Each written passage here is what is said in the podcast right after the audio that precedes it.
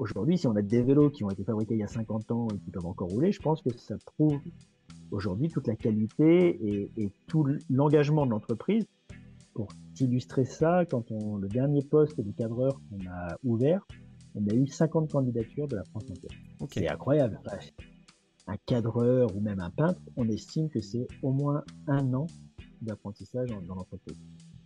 Mais quand toi, tu as continué à finalement être en capacité de faire un cadre artisanal sur mesure en 6 mois, des grandes marques généralistes annonçaient quelquefois 18 mois, en septembre 2019, on m'appelait en me disant 6 mois, c'est est-ce que c'est long? Et qu'en avril 2020, quand on m'appelait à la sortie du confinement, ils disaient bah nous c'est 6 mois, on dit ah bah vous vous êtes rapide.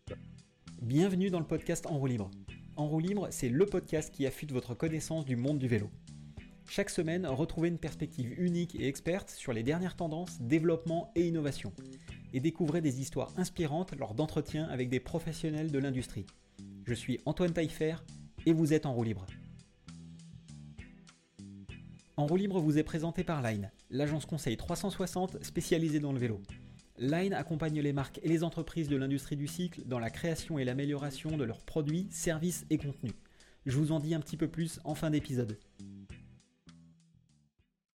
Bon, et eh ben très bien. Euh, eh ben on peut dire que on est parti. Bonjour, euh, bonjour Emeric. Bonjour Bonjour Antoine. Bon, et Emeric, euh, bienvenue, bienvenue dans le podcast en roue libre. Je suis ravi de, te, de, te, recevoir sur ce quatrième épisode du podcast en roue libre. Euh, petit, euh, petite note à vous euh, tous qui nous, qui nous écoutez. vous êtes extrêmement nombreux. Les serveurs de Spotify et de YouTube explosent. Non, sans, blague, vous n'êtes pas forcément extrêmement nombreux, mais en tout cas, j'ai reçu des, retours extrêmement qualitatifs euh, et, des très bons feedbacks à l'issue du salon de Lyon euh, de la mobilité où, j'étais euh, et, franchement ça fait chaud au cœur. merci beaucoup pour tous vos feedbacks et ça me fait autant plaisir à moi que à mes invités. Donc j'espère que vous ferez un, qui aura un grand succès pour pour également. Euh, du coup, que j'ai que j'ai souhaité inviter parce que bah, parce que Emeric, tu alors, le, la, genèse, euh, pourquoi est-ce qu'on était euh, en contact? Alors, moi, je connais SIFAC depuis, euh, depuis longtemps, mais plutôt dans le. plutôt. Plutôt sur le côté production, en fait, puisque c'est une de tes activités qui n'était qui était pas forcément l'activité sur laquelle j'avie le plus de, de, billes et d'infos. Euh, et je suis tombé nez à nez avec, euh, avec euh, l'une de tes réalisations, enfin des réalisations de CIFAC au Pro Days l'année dernière. Ah, Pro Days. donc où on a reçu Thierry Mersman d'ailleurs la semaine dernière. Pro Days où vous avez dévoilé une, un, vélo exceptionnel qui avait été présenté au concours de machines euh, quelque chose d'absolument incroyable. Je vous mettrai le lien dans la description. Euh, donc tu vas nous parler un petit peu de tout ça. On a pas mal de, sujets que, que, j'aimerais aborder avec toi. Il y a, plein, de, plein de choses super intéressantes. Euh, mais est-ce que tu peux commencer déjà par nous expliquer comment t'en es arrivé au vélo? Qu'est-ce qui qu'est-ce qui t'a amené au vélo? Bon, ça c'est une question extraordinaire. Euh, alors déjà, je voulais te remercier pour l'invitation, ça, va de soi, mais te dire que j'ai écouté attentivement les trois épisodes et que j'ai, euh, ça passe super vite. Alors j'espère que l'échange qu'on aura passera aussi vite pour les éditeurs, mais je trouve que tu as aussi une façon de nous mettre à l'aise et de mettre en avant les, les histoires qui se cachent derrière finalement les, les aventures entrepreneuriales ou industrielles. Donc je voulais déjà te remercier de mettre à l'aise. Avec grand plaisir. Euh, et comment je suis arrivé au vélo? Alors moi, si c'est une histoire où je pense que mon chemin était tout tracé. Je suis, euh, j'ai été, j'ai su faire du vélo avant de savoir parler. Donc à 18 mois, je savais déjà faire du vélo. Je suis, mon papa était euh, un grand coureur amateur. Il a couru avec Marc Madio. Mon grand-père a couru avec Jean Robic. Et moi, j'ai finalement euh, ma première licence de cycliste. C'était à l'âge de 7 ans. j'ai été champion du Val d'Oise mini poussin. Je crois que c'est une palmarès qui est la seule que j'ai ah au palmarès. ça, cause, hein. Franchement. Voilà, ça cause clairement. Non, mais... j'ai souvent l'habitude, alors je, suis, euh, je mmh. fais beaucoup de métaphores, mais j'ai souvent l'habitude de dire, voilà, j'ai été picousé au rayon de bicyclette, mais surtout j'ai euh, j'ai été, euh, comment dire, biberonné au bidon de vélo plutôt qu'au biberon. J'allais voir mon papa sur les courses de vélo et, et tout, comment dire. J'ai plein d'anecdotes personnelles, hein, si, je pense que une heure et demie suffiront pas pour te raconter toutes mes anecdotes autour du vélo, mais mmh. juste une des anecdotes qui peut en tout cas témoigner de la passion qui a toujours, qui m'a toujours animé, c'est c'est quand j'étais en CE2, euh, mon, mon instit, alors j'étais plutôt bon élève, et, et, nous faisait passer les uns après les autres, euh, tu sais, devant le tableau pour réciter euh, la poésie. Et donc j'arrive, je connaissais par cœur ma poésie, il me dit non, non, et moi, je vais te demander autre chose, tu vas me citer les dix premiers du, Tour de France 1987. Donc je vais citer les dix premiers, il m'a mis 10 sur 10. Et puis à la réunion parents instit qui suivait, il a été voir mon père, il me dit euh, ah, vous savez, j'ai essayé de tendre un piège à Emery, qui me dit, oui, il m'a raconté. Bah, apparemment, il avait tout bon. Il me dit, franchement, je n'avais aucune idée, mais il était tellement sûr de lui que je suis 10 sur 10. Et donc, tout ça pour te dire que voilà, le, vélo a. Euh, on a tous, on est tous toujours à raconter qu'on est passionné, mais moi, le vélo, ça a toujours guidé ma vie. Et même mon, mon parcours scolaire et professionnel ensuite ont été guidés par le vélo. Et j'ai toujours été animé à la fois, j'ai toujours été un pratiquant. Hein. Je me suis longtemps euh, imaginé être le prochain vainqueur du Tour de France français. on, attend, hein. On attend. Euh. Oui, bah, moi, je fais comme je peux. Je, me, je fais comme je peux, maman. Je n'ai que, je n'ai que 43 ans, tout espoir euh, n'a pas disparu. Quoi. Bien sûr. Mais, euh, mais, bon, bah, mais pour autant, j'ai toujours été aussi, je me rappelle, hein, mon père, quand mon Noël, c'était, j'avais eu le, je me rappelle des leviers de, des leviers de frein Shimano et, et, et j'avais ça à Noël, j'ouvrais le cadeau et après les voyages qu'on faisait chez les grands-parents, j'avais ça dans la voiture à l'arrière, je regardais. Donc j'ai toujours été euh, obsédé. Euh, euh, voilà, c'est une addiction hein, le vélo, autant en tant que pratiquant, en tant que spectateur, en tant que qu'amoureux du mot matériel et et mon parcours, finalement, j'ai fini chez SIFAC, mais même quand j'étais jeune, je savais que SIFAC était un cadreur qui se cachait derrière les, plus grandes équipes professionnelles. Et, mon rêve à 18 ans, c'était un jour de rouler sur un vélo SIFAC. Donc voilà, pour te dire que c'est une histoire qui semble comme ça un petit peu dire euh, exagéré, mais c'est juste une partie de mon histoire. Et comme toi, à 18 mois, je savais faire du vélo, je ne savais pas encore parler. Ma mère te dirait aujourd'hui que je me suis bien rattrapé, je mmh. parle beaucoup. Mais euh, voilà, donc tout ça, voilà, comment je suis venu en vélo. C'est une histoire de famille et puis une passion qui m'a toujours, qui a toujours été débordante chez moi. Génial. Et alors, comment est-ce que tu en es venu à, à faire du vélo ton métier? encore avoir une demi-heure de, On, a, on, a, le temps. Alors moi, j'ai ouais, ouais. Alors moi, j'ai eu, j'ai, j'ai eu un DSS d'économie du sport que j'ai passé à Chambéry. Et quand j'ai, euh, pour valider mon DSS d'économie du sport, en fait, euh, j'ai postulé dans différentes entreprises et j'ai été pris en stage chez Luxic International, donc à Nevers. Mmh euh, et Luxic International, donc, euh, j'étais en charge de la promotion de la marque. En fait, j'avais un rôle de stagiaire, mais c'était plutôt celui d'un employé. Hein. J'étais vraiment en charge de la promotion de la marque sur tous les événements, euh, type cyclosportif, des tables de tour, et, j'avais mis aussi en place à ce moment-là un programme de vélo test où je mettais à disposition un vélo, euh, le KG 381 à l'époque, qu'on mettait à disposition et qui était aussi le vélo qui était utilisé par Laurent Jalabert au même moment sur le Tour de France. Donc, euh, j'ai commencé dans le vélo euh, chez Luxic International, hein, qui était une entreprise euh, qui m'avait toujours attiré, euh, aussi bien pour ses pédales automatiques que pour ses cadres carbone. Euh, après, je me suis moins plu à Nevers, pour dire la mmh. vérité. Nevers, ça peut être forcément une ville qui m'a plu.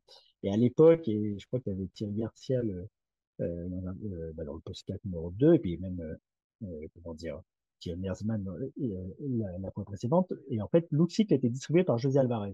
Mmh, oui distributeur d'objets, qui était, euh, qui était, qui avait aussi développé le réseau Boutissi, qui avait racheté la marque Vitus. Euh, oui. À ce moment-là. C'est quelle année ça? Ça, c'est 2002. 2002, ouais. 2002, c'est moi j'ai été chez Look d'avril 2002 à septembre 2002. D'accord. C'est grande euh, époque d'Alvarez. Hein, Ouais, ouais, ouais. Bah, c'est une grande époque. Ça a été une, époque charnière aussi parce qu'à ce moment-là, parce qu'Alvarez, bon, ce, Bon, José Alvarez, le personnage, était un personnage emblématique, était l'un des amis très proches de Bernard Hinault, ça a été l'un des premiers euh, importateurs, je pense qu'il a été l'un des premiers importateurs de Campagnolo en France, il distribuait Mavic, il a, il a, ils avaient créé le réseau Bouticycle, hein, mm. qui maintenant appartient au, comment dire, 251, enfin, tout le groupe Cycle Lab, qui organise aussi les Pro Days. Hein. Et Alvarez qui distribuait à l'époque GT, la marque GT. GT, oui, oui, qui, avait, qui, avait, qui a été aussi l'importateur de Specialized. Oui, oui, oui, c'est ça. Mmh. Et, et, en fait, ça a été aussi en fait un moment charnière où les, les marques, bah, Look et, et Specialized, euh, commençaient à vouloir s'organiser dans une distribution euh, directe. Hein. Euh, et donc, euh, José Alvarez avait décidé d'avoir son propre programme de marque propre, donc avait racheté Vicus, et était finalement à ce moment-là en train de, de discuter avec Francis Quillon, le, le créateur de CIPAC. Et, euh, et, en fait, juste pour voilà, se situer, parce qu'on dit pas mmh Moi, j'ai travaillé pour, j'ai travaillé pour Look, qui était distribué sur la France par José Alvarez. Et en fait, le programme de promotion euh, de Look sur les, sur les sportifs, finalement, était cofinancé par Look et par José Alvarez. Donc moi, j'étais beaucoup en relation avec, euh, avec les, les, chefs produits d'Alvarez et, et c'est eux qui m'ont mis d'ailleurs à disposition les, les vélothèses. Donc il y avait, j'étais en relation avec José Alvarez qui était en ce moment, à ce moment-là pour parler avec Francis Quillon euh, pour acheter SIFAC et puis avait, mmh. ils avaient demandé, ils avaient dit, ouais, il y a un petit jeune là qui, qui, qui a l'air d'en vouloir, qui est passionné, voilà, puis j'avais 23 ans et j'étais assez, euh, voilà, j'étais, j'avais toujours une envie euh, et d'avancer. Et puis, euh, je suis assez, je suis assez curieux de nature. Je suis aussi, j'essaie toujours de d'être acteur de ce qui se passe. Donc, ils voyaient que j'étais pas juste là pour faire la promotion, mais que j'apportais un certain nombre d'idées. Et puis, de la même façon que j'avais rencontré Francis Quignon sur une sur l'étape du tour, on s'était, on avait échangé, il m'avait dit, bah moi voilà, je peux pas vous en dire plus, et pour te dire aussi qu'à 23 ans, j'étais un petit peu, euh, comment dire ça, voilà, j'avais peur de rien parce que je, mmh discutais avec le Francis Quillon qui revendait son entreprise à José Alvarez et José Alvarez, enfin Alain Gutzmann qui était le président euh, de la holding NetUp qui était le propriétaire de José Alvarez, qui était en train de racheter SIPAC et chacun m'avait un peu glissé euh, deux trois infos en me disant qu'il fallait qu'elle reste confidentielle. Et en fait, pour juste situer le, j'étais un peu euh, dans le secret des dieux.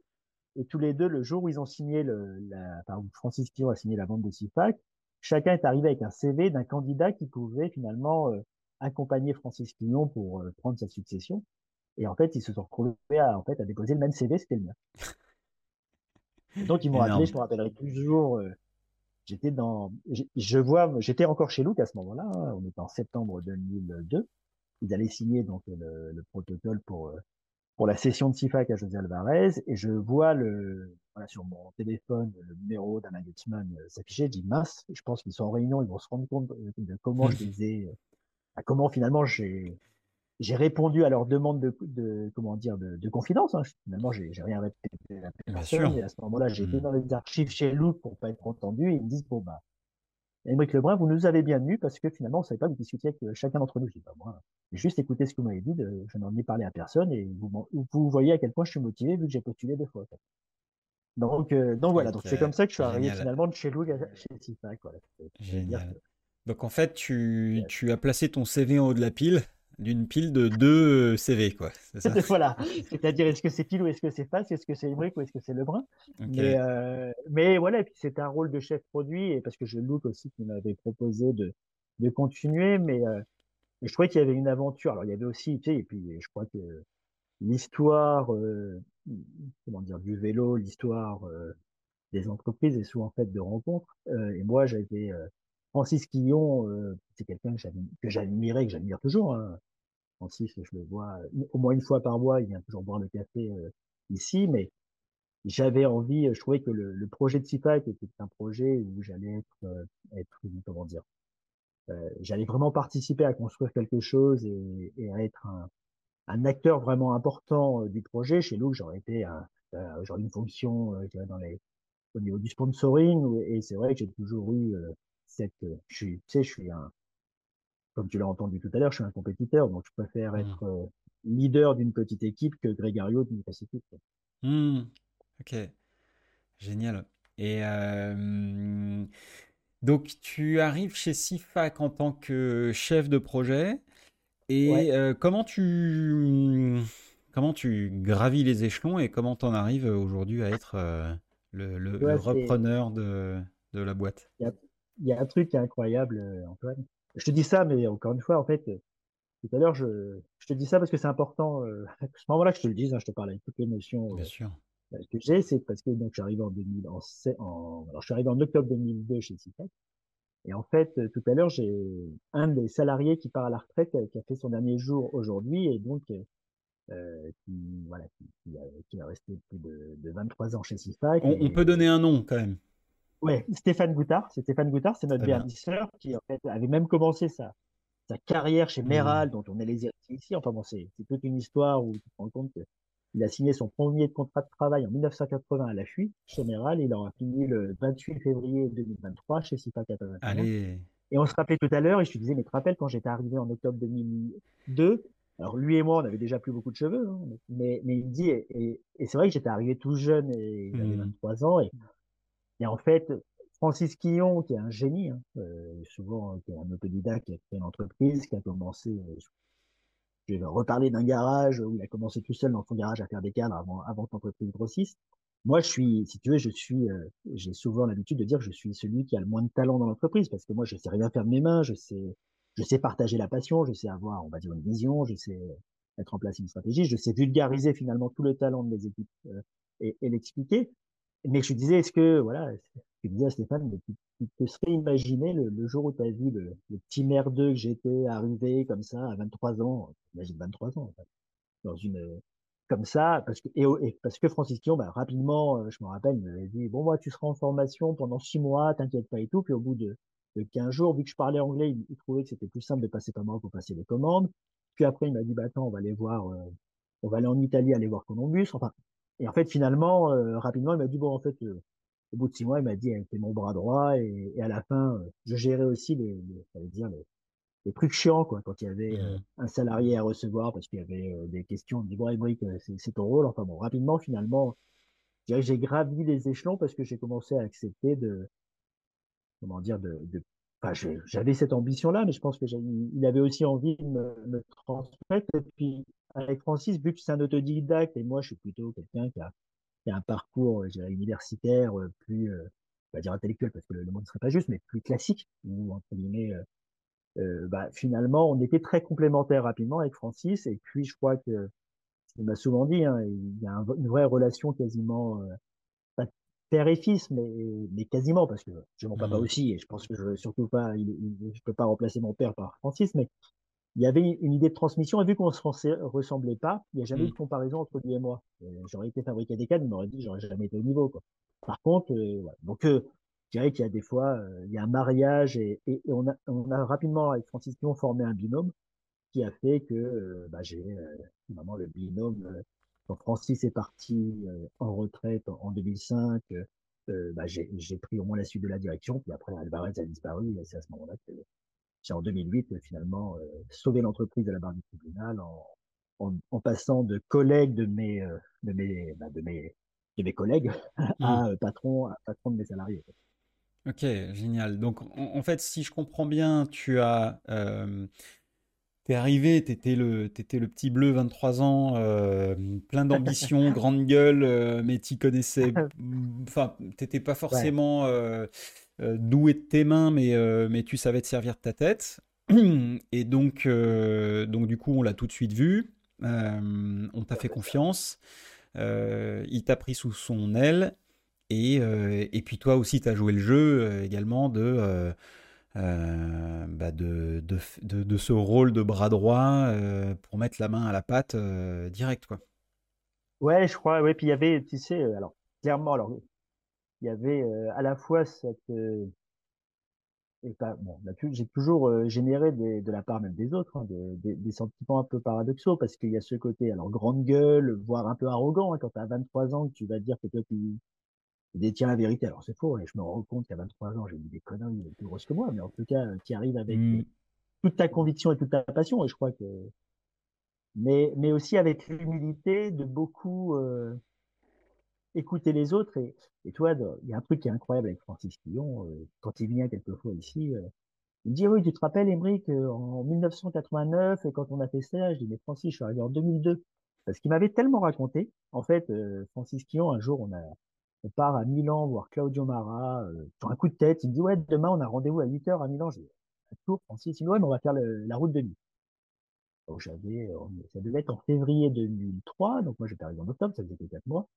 Et puis, bah, moi, il a commencé, il a commencé à, me raconter toute l'histoire de Sifac. Et, donc, il m'a raconté bah, les, années où il avait fabriqué les cadres à Fignon, à Virin, à Brochard, à Vandenbroek, tout ça. Et moi, qui était, qui était une grosse, alors là, c'est un peu prétentieux, mais qui est une très très grosse culture cycliste, moi, je me rappelais en tant que spectateur d'avoir vu tout ça, donc j'ai tout enregistré, les dates et tout et ce qui a fait que Francis aujourd'hui est persuadé que j'étais là, je suis là depuis quasiment 40 mmh. ans chez Cipac. Et quelquefois dans des réunions, il dit que, que tu peux me rappeler la date de truc? Je dis c'est quelle date Et oui, et t'étais où à ce moment-là? Je dis bah, j'étais euh, chez mes parents en CM2. et donc voilà, donc c'est pour te dire, je pense qu'il y avait aussi cette, euh, euh, à la fois cette conviction, cette envie, et, mais aussi cette humilité de dire que j'avais tout à apprendre. Je mmh. crois que tout à apprendre et de savoir que je savais rien faire de mes mains, c'était aussi finalement quelque chose qui a toujours aussi été apprécié en atelier, euh, qui est apprécié par les artisans ici, c'est que euh, j'ai du caractère, mais euh, j'ai une admiration tellement importante pour ceux qui ont une véritable intelligence dans les mains que quelque part, voilà, ça, ça a permis de d'accélérer et puis qu'il y ait une confiance réciproque qui s'installe. Mmh. Donc, d'une certaine manière, tu étais conscient de tes forces, voire même presque un, peu trop. et, à côté de ça, tu étais aussi conscient de, bah, de ce que tu savais pas faire, à savoir bah, faire des cadres, enfin, te servir de, te servir de tes mains. et c'est donc ça qui t'a permis de d'avoir l'humilité suffisante pour, pour apprendre. C'est ça? Complètement, oui. Complètement. Et, et puis, je pense que ça a aussi été un, si tu veux, dans le, dans le parcours que j'ai, euh, même vis-à-vis des, confrères ou vis-à-vis des clients, je pense que, tu sais, c'est comme quand tu es un, si tu es un très très bon élève, tu n'arriveras jamais à expliquer finalement euh, les choses qui te paraissent évidentes. Moi, vu que j'ai dû euh, apprendre à comprendre, et quelque part, j'avais cette capacité à vulgariser aussi pour que des gens sentent la passion et comprennent finalement comment fabriquer un cadre, et, et que je ne sois pas trop sur un discours de, de hyper technique, et que je sois un petit peu sur le, finalement sur le pourquoi, le pourquoi du comment, en me disant que je, m'adressais à des gens qui étaient euh, aussi peu techniques que moi. Quoi. Mmh, ok. Et mmh, qu'est-ce qui, t'a toi euh, euh, attiré justement dans cette dans cette entreprise? Pourquoi est-ce que tu as voulu euh, à ce point euh, la, la, la, racheter et la sauver à la barre du, tribunal. Euh, C'était quoi ton... Alors, euh, on, a, on a tous des histoires avec des marques iconiques qu'on a vues pendant notre enfance et puis pendant notre, notre parcours. Donc, toi, c'était ton cas apparemment. mais de là à, à racheter la marque, c'était quoi C'était quoi l'idée C'était quoi le, le projet, comme on dit?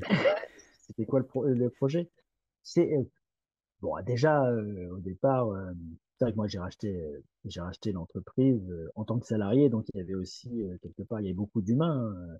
il y avait, il y avait, comment dire, je me sentais un petit peu pas responsable, mais en tout cas, je savais que j'étais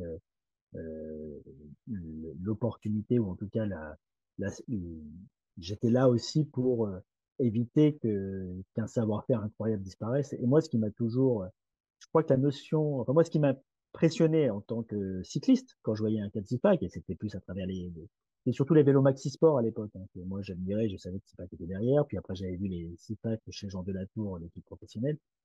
Moi, le, côté sur mesure m'a toujours incroyablement, euh, toujours trouvé, enfin, je trouve ça toujours incroyable, enfin, de mmh. savoir aujourd'hui qu'un vélo n'existe pas tant que tu l'as pas imaginé, enfin tant que le client l'a pas imaginé et tant que tu pars d'une feuille blanche et que tu vas créer quelque chose par rapport à un besoin, par rapport à une morphologie, par rapport à des envies, je trouve ça toujours incroyable, quel que soit le domaine. Et déjà, sur côté sur mesure, je trouvais que c'était tellement, tellement, tellement, euh, tellement unique, tellement singulier que c'est ce qui m'a, ce qui m'avait attiré. Puis il y avait ce, ce niveau de finition.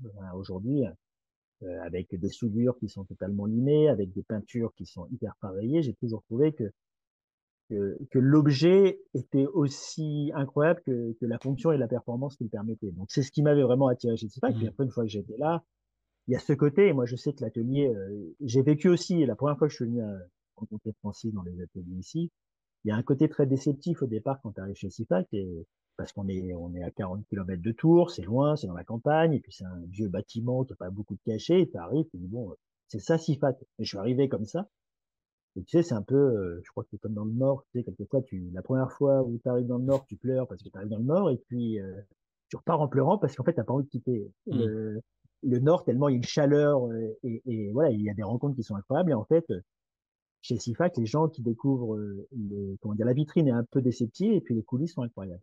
Et les coulisses, aujourd'hui, ben, c'est des, des artisans totalement investis, qui ont, qui ont, des talents euh, unique et, euh, et puis, euh, enfin, toi qui es un passionné, tu sais, quand tu vois de la matière première des tubes et, mmh. en début de visite d'atelier qu'à la fin tu vois un vélo monter il ressemble à aucun de ceux que tu as croisés pendant ta visite, tu dis, bah, c'est quand même un projet incroyable. Donc, c'est ça qui, qui m'avait attiré en tant que mmh. passionné.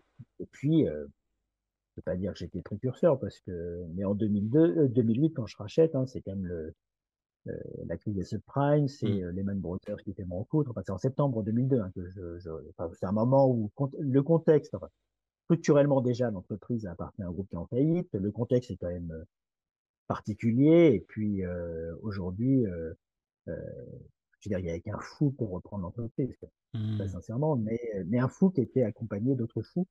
Euh, donc j'ai dit, voilà, de toute façon, je me rappellerai toujours, ma maman m'avait dit, moi, si tu ne tentes pas, tu vas le regretter toute ta vie parce que je lui avais dit, euh, voilà, ça, ça, engage aussi ma famille, ça mes parents m'ont prêté de l'argent pour que je reprenne CIPAC, mais Monique, on me connaît, tu peux pas, tu, tu es trop, euh, bon, déjà t'es passionné, il y a un côté très très, euh, comment dire, c'est viscéral quoi, c'est épidermique, enfin c'est, mmh.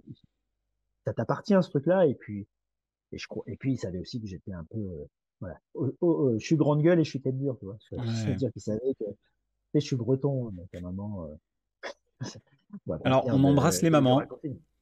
Bah, surtout la mienne. On, embrasse les mamans, surtout la tienne. J'embrasse la mienne aussi au passage. J'embrasse la tienne, tu embrasses la mienne. Exactement.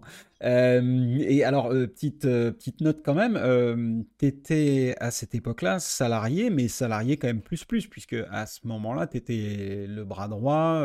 tu avais quelle position en tant que salarié dans l'entreprise? Je suis passé, alors je suis, alors dans mes titres, hein, si je reprends mon travail, j'ai commencé chef produit junior, junior au départ. Après, je suis devenu responsable de la business unit CIPAC au sein du groupe José Alvarez. Mmh et, après, et, en dernier titre, j'étais directeur. Donc, euh, j'avais le rôle de direction, euh, mais un rôle qu'on m'a donné, euh, je me rappelle, sur les six derniers mois aussi, parce que l'administrateur judiciaire avait besoin que quelqu'un puisse suivre les trucs ici. Et, et, et, donc, mais c'était une procédure très courte. Il hein. faut imaginer que José Alvarez avait été mis en enfin, en redressement judiciaire en mai 2008, que SIFAC, a dans un premier temps, mis en l'administration provisoire parce, qu'il, parce que le, le président euh, du groupe Neltub avait démissionné et était aussi le gérant de donc il fallait juste qu'on puisse euh, continuer à fonctionner.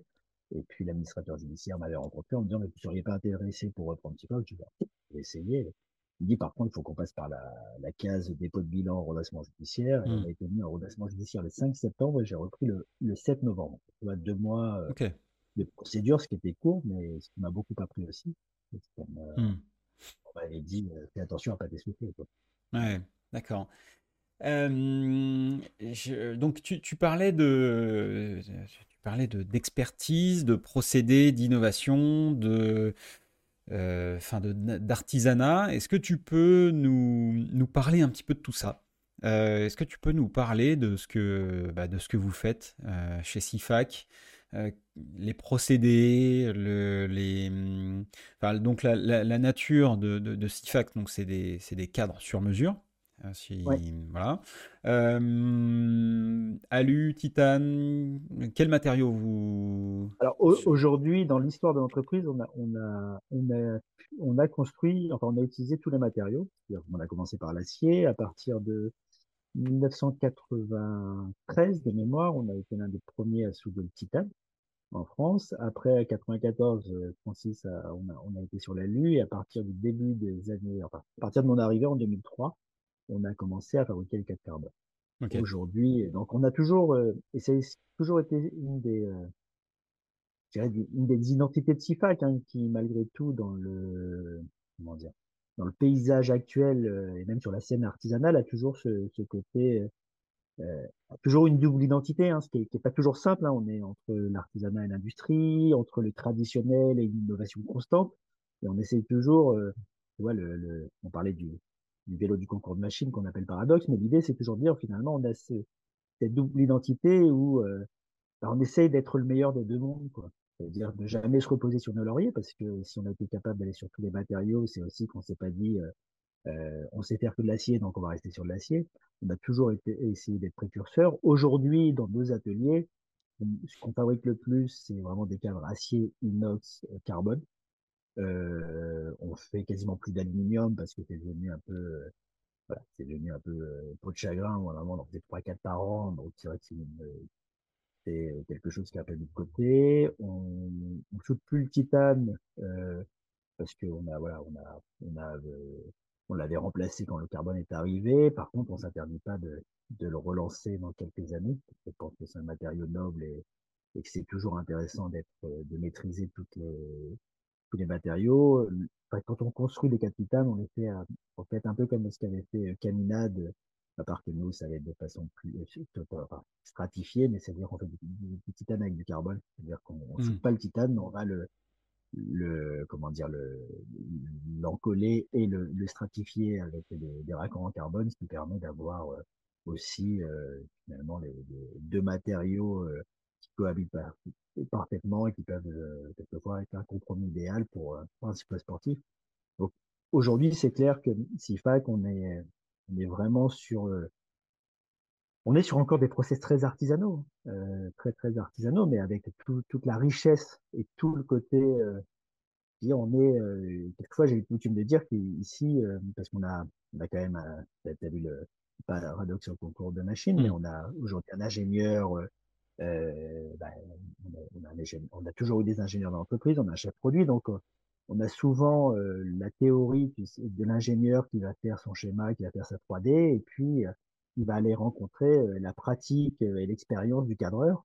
Et quelquefois, euh, souvent, tu sais, on a l'impression, on, on, a l'impression que la théorie et la pratique, finalement, elles se rejoignent pas. Chez nous, finalement, elles s'additionnent parce que on a mmh. besoin des deux mondes pour derrière. à un moment, tout, tout naît quelque part d'une d'une théorie, hein. c'est-à-dire c'est ce que c'est le, le, plan de cadre que tu vas faire, c'est l'imagination du client, c'est euh, au niveau de la conception, c'est ce que tu vas avoir euh, sur, euh, sur ton logiciel CAO. Et puis après, la pratique, souvent, contredit un petit peu la théorie, mais finalement vient plutôt compléter, renforcer toute l'idée qu'on avait, et quelquefois même optimiser, parce qu'on a, ah voilà, moi j'ai aujourd'hui, on a cinq cadreurs à l'acier, un cadreur au carbone, et il y a c'est des gens qui tu sais, quelquefois, tu arrives, toi, tu as travaillé trois heures, enfin, l'ingénieur, il a travaillé trois heures sur un truc, il lui dit, mais pourquoi tu as fait ça? Et en cinq minutes, ils vont lui prouver qu'il y avait un truc très simple à faire. Mmh. Donc, c'est marrant. Au quotidien, on se marre bien chez Et alors, du coup, comment, euh, comment on innove euh, chez SIFAC euh, sur des procédés type acier? Alors, autant sur le carbone, je vois à peu près comment on peut innover, mais tu vas quand même, tu vas quand même nous en parler. Mais sur, sur un matériau tel que l'acier, euh, quelle est la part entre la tradition et l'innovation? Comment est-ce que on, comment est-ce qu'on rend hommage, on va dire, à ce matériau euh, euh, plein de propriétés intéressantes, tout en proposant des produits qui soient au goût du jour, avec notamment de l'esthétique, des tubes peut-être un petit peu plus gros, toujours avec un petit peu de confort. Enfin, c'est quoi Voilà, comment on innove? On innove déjà en écoutant les clients. Mmh. Euh, parce que je pense que c'est souvent, mais c'est dire que le, souvent, euh, quand, enfin, j'ai l'impression qu'on fait l'innovation tous les jours. Enfin, tu sais, on fait du, un vélo sur mesure, c'est quasiment un prototype tous les mmh. jours, constamment. Donc souvent, euh, quelque part, le, le challenge, il est proposé par le client qui arrive avec avec une problématique qu'on n'avait pas rencontrée jusque-là et à laquelle on va devoir répondre. Et puis, c'est vrai qu'aujourd'hui, euh, bah, l'impression 3D peut être une solution. Hein. Ils arrivent à les faire, euh, euh, comment dire, de la découpe laser, enfin des choses qu'on va, qu'on va venir, euh, maintenant, qui vont venir compléter euh, les formes de tubes qu'on peut avoir assez classiques chez, chez Columbus en particulier. Hein. mais, mais après, il peut y avoir, enfin, quelque part, l'innovation, c'est pas, c'est pas juste sur le process, hein, c'est sur euh,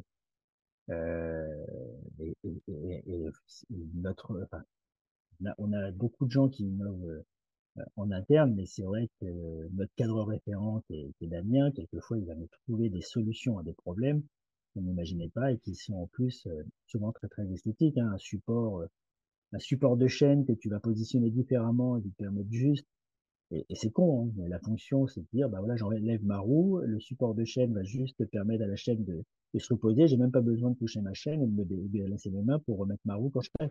Mmh. Et tu vas dire, c'est finalement que du bon sens, mais le bon sens est souvent euh, le moteur de pas mal d'innovations.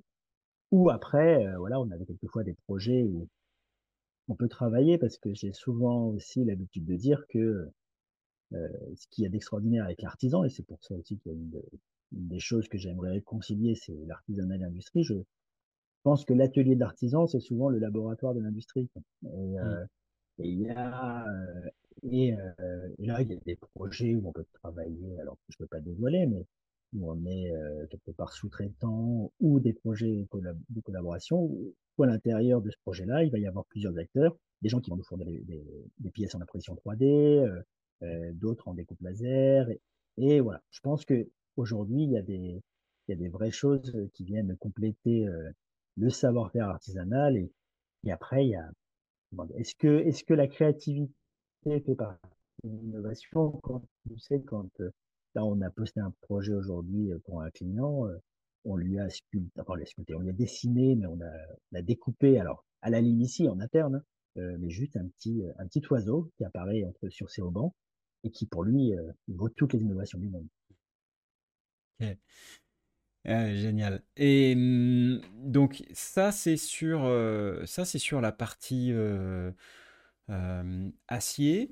Mmh. donc impression 3D métal, c'est des sujets sur lesquels vous travaillez avec avec des partenaires, que ce soit en France ou, oh. peut-être à l'étranger. Ouais ouais, nous c'est le, principal c'est Biométrie avec qui on a pas mal bossé, avec qui on a bossé sur le contrôle de machine, sachant que Là, ça nous avait permis, en plus de faire des pièces en titane, qui permettaient d'optimiser euh, le poids de la pièce, et puis euh, mmh. bah, c'était de faire des, basculeurs là, sur la partie euh, bon, arrière, qui permettait de, de, filtrer avec des élastiques. voilà, il y avait tout un, quelque part toute une palette d'innovation hein, sur, sur, sur, ce projet-là. Mmh. Alors pour rappel, parce que quand même, je pense que c'est le moment de, de, de, reparler de ce projet et de le présenter. Donc, euh, pour ceux qui ne l'ont pas vu, euh, un vélo Sifac dont le nom est Paradox. Et en fait, euh, le Paradox a été donc vainqueur du concours de machine 2022. C'est un gravel. sur lequel je pense que personne ne peut être complètement différent parce que là pour le coup je trouve qu'il y a de l'innovation euh, couplé à de l'artisanat et je enfin c'est pas parce qu'on se parle mais euh, moi j'ai vraiment été euh, scotché par ce projet là et je, je trouve que c'est un, chef d'œuvre de, de, de, combinaison d'innovation et ah, d'artisanat sur un sur un sur un produit qu'on pensait pas forcément pas forcément le théâtre d'innovation euh, donc je vous invite, je vais, je vais vous mettre les notes hein, dans, le, dans le, enfin, le, lien vers, dans les notes de l'épisode, mais on vous parle d'un gravel euh, tout suspendu, euh, donc suspension avant-arrière gravel, cadre en carbone avec des pièces fabriquées en impression 3D. de l'éclairage intégré, enfin des pièces qui sont absolument de toute beauté. Est-ce que tu, tu, peux nous parler justement de ce, de, de, ce projet, la, la, la, genèse du projet, comment, Comment, pourquoi euh, Dis-nous tout. ouais, ça c'est un projet. Euh, je veux dire que c'est un projet qui nous a fait dépenser quelques litres de sueur. Euh, et juste pour, pour comment dire, pour te. Alors c'est un projet qui a, vraiment. on, a fait le récap, un nombre d'heures qu'on avait passé collectivement, c'est plus, plus de 1000 heures de temps passé. On a mmh. plusieurs à travailler dessus. Moi, j'ai travaillé dessus avec mon œil un petit peu de celui qui calculait tout en disant ça commence à coûter cher. Mmh. Euh, mais après, en fait, le concours de machine a vraiment, c'est quelque chose aussi d'unique. Hein. J'invite tout le monde à, à venir euh, découvrir les, Tu parlais de chef-d'œuvre, mais je pense que chaque vélo d'artisan en général est un chef-d'œuvre et souvent finalement la signature euh, de l'artisan et son interprétation d'un sujet. Et c'est vrai que cette année, le concours de machine avait lieu, en fait, c'était à la fois un gravel, mais qui devait optimiser son comportement sur les pavés, comment dire, des Flandres et de Roubaix. On a quand même, mmh à partir de la trouée d'Arenberg, euh, on a utilisé tous les secteurs pavés jusqu'à Roubaix. Donc, ça veut dire que ça, ça mmh. secoue un petit peu. Et l'idée, c'était vraiment d'apporter et de démontrer que l'artisan, euh, à travers son ingéniosité, son agilité, sa capacité aussi à être hyper réactif, hein, parce que c'est le cahier des charges qu'on a eu début janvier pour un vélo qu'on a dû présenter en juin. Donc, six mois de mmh. développement, je pense que quelques marques, euh, je dirais emblématiques et un peu plus indus diraient, mais six mois, vous êtes fous. Mmh je peux te, je, enfin, on va se dire la vérité, maintenant qu'on a gagné, hein. euh, j'ai, euh, parce que moi, suis, moi, je suis un gros rouleur et tout, et, on, je suis bêta-testeur aussi, ça c'est ma fonction maintenant. Très bien. Et donc la, la, fourche, on a dû la modifier parce que 15 jours avant, on était avec des lames carbone, on était en train de faire des lames, on voulait vraiment que ça soit vraiment la lame carbone qu'on avait euh, courbée, alors qu'elle ait un flex et qu'elle suffise avec le, la biellette qu'on avait fait en impression titane. Donc euh, voilà, sur le papier, ça marchait bien. Puis à un moment, il dit, bah, on a, on, a, on a fini la fourche parce que c'était vraiment l'élément le, plus, euh, le plus ambitieux. Hein. Et puis, euh, donc là, il faut imaginer qu'on est au mois de juin, qui fait 40 degrés, c'est la canicule, tout le monde est cramé. Mais on est content d'avoir fini un truc, et puis on dit, Emmerich, va aller tester le vélo. Et puis Emmerich qui revient, il avait tout cassé. il avait tout cassé. Et, et donc j'ai vu une déception, on était vendredi soir, à 15 jours du truc, on a remodifié, c'est pour ça qu'il y a deux, en fait, on l'a fait un peu sous forme de, tu sais, de sport, qu'on a, on a renforcé tout ça, mais à l'origine, il y avait vraiment, il y a une partie qu'on a dû rajouter parce qu'on a corrigé le tir, parce qu'à un moment, mmh. euh, euh, quand je te parle de labo, euh, bah, on est un labo et, et Pinot, fallait pas juste qu'elle fasse 200 mètres avec Émeric Lebrun et passer un trottoir, fallait qu'elle aille jusqu'à Roubaix. Donc, on a, on, a, on a revu la copie, sachant en plus qu'il y avait quand même le cadre à finir. Et pour le coup, on était parti aussi sur un carbone parce que tous les tubes ont été faits en interne. Mmh. Et puis, on parlait quelle est l'innovation qu'on peut avoir sur le carbone euh, Nous, euh, l'une des choses qu'on peut faire aujourd'hui, euh, justement avec avec une machine à commande numérique, on est en capacité, alors pour de la toute petite série, voire du produit unique, de, de faire nos propres moules en cire, de, pour pouvoir faire, pour sortir un tube vraiment à l'unité, pour faire du sur-mesure jusqu'à la section du tube sur le carbone. Et c'est vrai que l'avantage la, difficulté d'un tube carbone aujourd'hui, c'est qu'en général, ça demande beaucoup d'investissement, tu sur des moules, je dirais, métalliques, où là, ça peut être assez lourd. Mais nous, on a trouvé un moyen où on peut même recycler euh, la cire une fois qu'elle est faite, et ça nous permet, alors, si tu veux, ça reste artisanal, c'est-à-dire que si demain je veux faire 1000, 1000 pièces avec ce, ce moule-là, ça va pas être intéressant. Par contre, tu mmh. peux sortir un tube à l'unité, et même pour des clients, on leur a fait un, un cadre carbone où on leur a dessiné des tubes et ils sont partis avec leur cadre carbone sur mesure d'un point de vue géométrie, mais on a été jusqu'à leur dessiner et faire des d'études. C'est-à-dire qu'ils ont un modèle qui est unique, totalement unique. Et donc le paradoxe, c'était ça aussi l'idée, c'était de, de montrer. Enfin, paradoxe, le modèle, pardon. Hein. Ouais, le modèle, oui. pardon. Parce que, qui traduit tout. Pour bien, aussi, pour bien resituer. Oui, oui, non, mais c'est comme quoi, tu sais, j'ai aussi cette spécialité-là, c'est de trouver des noms euh, ou à un moment on se dit oh là là c'est encore c'est encore qui essaie d'intellectualiser les choses. Ouais. Bah, il faut que nos euh, auditeurs ils puissent suivre aussi, hein, tu vois donc. Euh... bon, bah ouais, je vais, je, vais m'adapter, tu sais, le côté arrogant va revenir. Euh... Ça va. Mais, mais, mais, mais, voilà, c'était l'idée vraiment de, de, ce modèle de concours, c'était de à la fois que ça soit qu'il soit performant sur les routes et mmh. et, et, ce qu'on rappelle et si Paul notre ingénieur qui a qui, qui a été vraiment le avec Damien, le cadreur, ça a été les deux, deux grosses, plus que des chevilles ouvrières, hein, ça a été les porteurs du projet, ils ont dépassé des heures, je, je souvent la nuit. Le vélo, on a fini de le monter le jeudi matin à 3 heures du matin. Mmh on passait en commission technique avec notre pilote qui était, qui est, qui était Gato, et qui est propriétaire du vélo, hein, qui a acheté le vélo. Euh, on passait en commission technique à 15 heures à Roubaix. C'est-à-dire que le vélo était fini à 3 heures. On passait 12 heures après à Roubaix et on repartait le lendemain matin, parce que tu parlais d'éclairage intégré, parce que tout est intégré, parce que l'idée de ce type de vélo de concours, c'est à la fois qu'il correspond à un cahier des charges, mais on veut aussi qu'il soit, qu'il ait souvent des fonctions supplémentaires et qu'il soit autonome au niveau de l'éclairage, parce que, mmh. parce que beaucoup de nos clients aujourd'hui, font, leur vélo a souvent plusieurs fonctions. Hein. Mmh. Euh, c'est pas juste de faire, c'est, comment dire, du vélo la journée, ça peut être aussi euh, bah, de faire l'ultra distance. Euh. et donc, on était parti à 5 heures du matin. Donc, Sophie a, découvert son vélo à 15 heures le jeudi. On est parti à 5 heures le vendredi matin. Euh, sachant que le brief, l'épreuve avait eu lieu le soir, à jeudi, le jeudi à 21h. Donc, je crois qu'elle a fait 2 km pour aller de la commission technique jusqu'à l'hôtel. Et elle a fait 3 km avant d'affronter 220 km sur les pavés de Roubaix. Et, j'avais, moi, je l'ai accompagné, voilà, parce qu'on avait accompagné sans, sans assister. Et je peux te dire que sur chaque pavé, je, je regardais les élastomères, je regardais les, mmh. les lames carbone et j'avais plus, peur, c'est que ça ne tienne pas. Quoi. Mmh. et c'est venu 220 km et, et on s'est rendu compte que. Ouais, c'est des histoires, mais alors tu, tu serais venu le lundi matin qui suivait dans les ateliers parce qu'on est rentré le soir, parce que c'est toujours pareil, il hein, faut toujours imaginer que la difficulté d'une petite structure comme la nôtre, c'est que quand les ingénieurs et les cadreurs et les opérateurs font un prototype, euh, bah c'est euh, c'est au détriment aussi de notre production quotidienne. Quoi. Mmh. Donc euh, le lundi, il fallait se remettre à travailler et j'avais, voilà, je pense qu'on a été sous, je faisais des litres de cafetière tous les jours. j'avais, ils étaient super puissants parce qu'il fallait continuer. énorme. Là, donc, on a, on a quand même un, on a quand même un engin.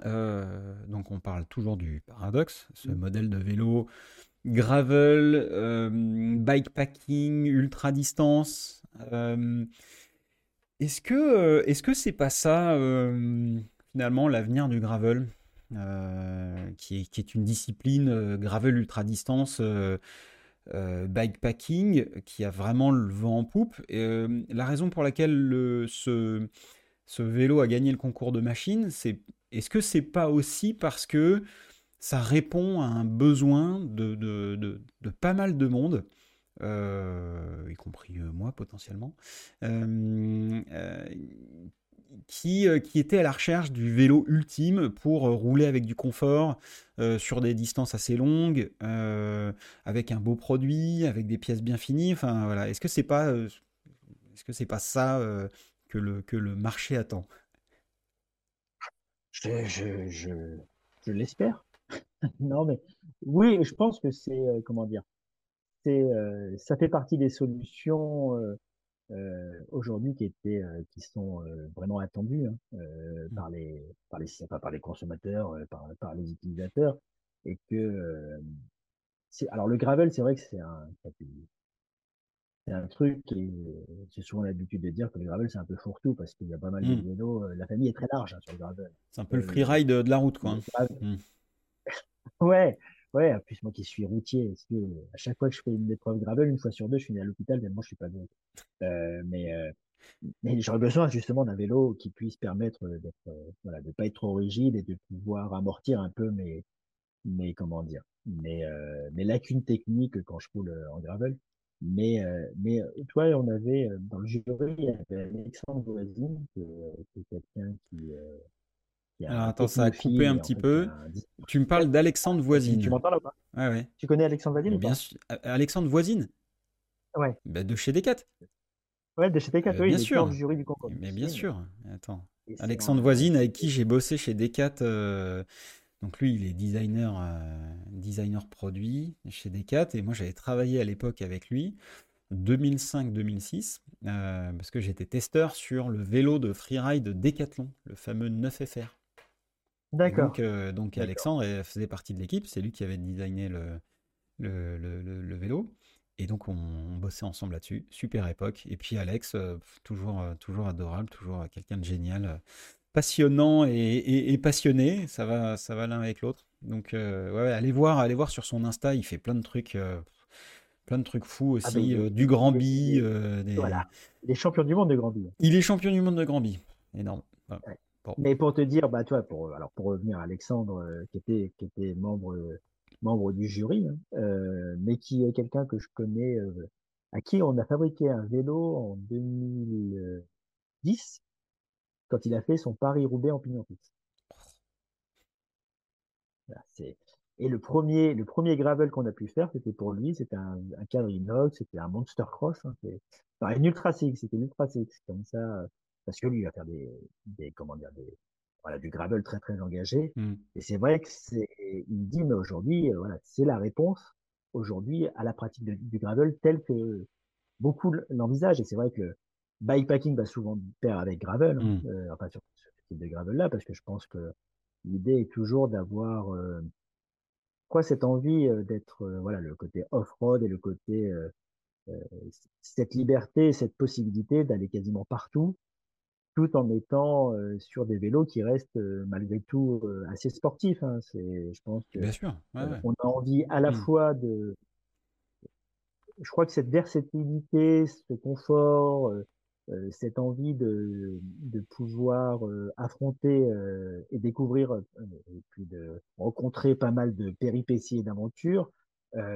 tout en se préservant aussi physiquement, hein, parce que c'est mmh. clair que la situation, moment. Alors moi, je suis, tu vois, je suis tellement issu de la route déjà, moi, pour moi, je, je, vois ça comme une déperdition d'énergie au départ. Hein, ah bah, avec tes petits pneus de 23, là, euh, c'est. Ah, je suis passé. Attends, attends, attends, attends, attends, attends. Quand je suis passé déjà du... au 25, j'ai eu l'impression de devenir cyclotouriste et maintenant on me dit 28. Alors, si tu veux, moi, j'y arrive plus. Quoi. Mais attends, quand tu regardes les, les SP euh, ou même plus en 32, euh, alors, pour aller plus loin encore, moi j'ai un, j'ai un Sun Spécial S1. Je sais pas si tu vois ce que c'est comme, comme vélo. Euh, Sun Special S1, c'est un vélo de route que Sun avait fait, un truc assez, assez mythique. C'est le meilleur vélo que j'ai eu, qui a, des, qui a lui des pneus en 47. Et donc, ouais, ouais, les pneus, euh, c'est les pneus euh, WTB Horizon et, et en 47. magnifique. Bah, et, du coup, je discutais avec, avec Bastien Donzé, que tu connais peut-être. Bastien Donzé qui, qui, qui est chef produit ou ingénieur produit, je euh, je sais plus exactement, mais en tout cas, il, est, il développe les roues Zip aux US. Euh, Bastien qu'on salue. Et qui me disait que, euh, quelque chose de très intéressant, qui me disait que le, le delta entre le, confort et le rendement, en, fait, ce que, ce que tu perds en rendement, tu le gagnes en confort. C'est-à-dire que tu peux potentiellement faire des distances un peu plus longues avec des plus gros pneus que tu ferais pas en, avec, euh, bah, avec des plus petits pneus. Alors forcément, il faut savoir ce qu'on veut. Est-ce qu'on veut euh, pouvoir accélérer et, vouloir de la nervosité? Mais, mais en tout cas, voilà, des gros pneus, c'est quand même, c'est quand même vachement bien, assez sécurisant. et, ouais, effectivement, on est loin des pneus en, 23.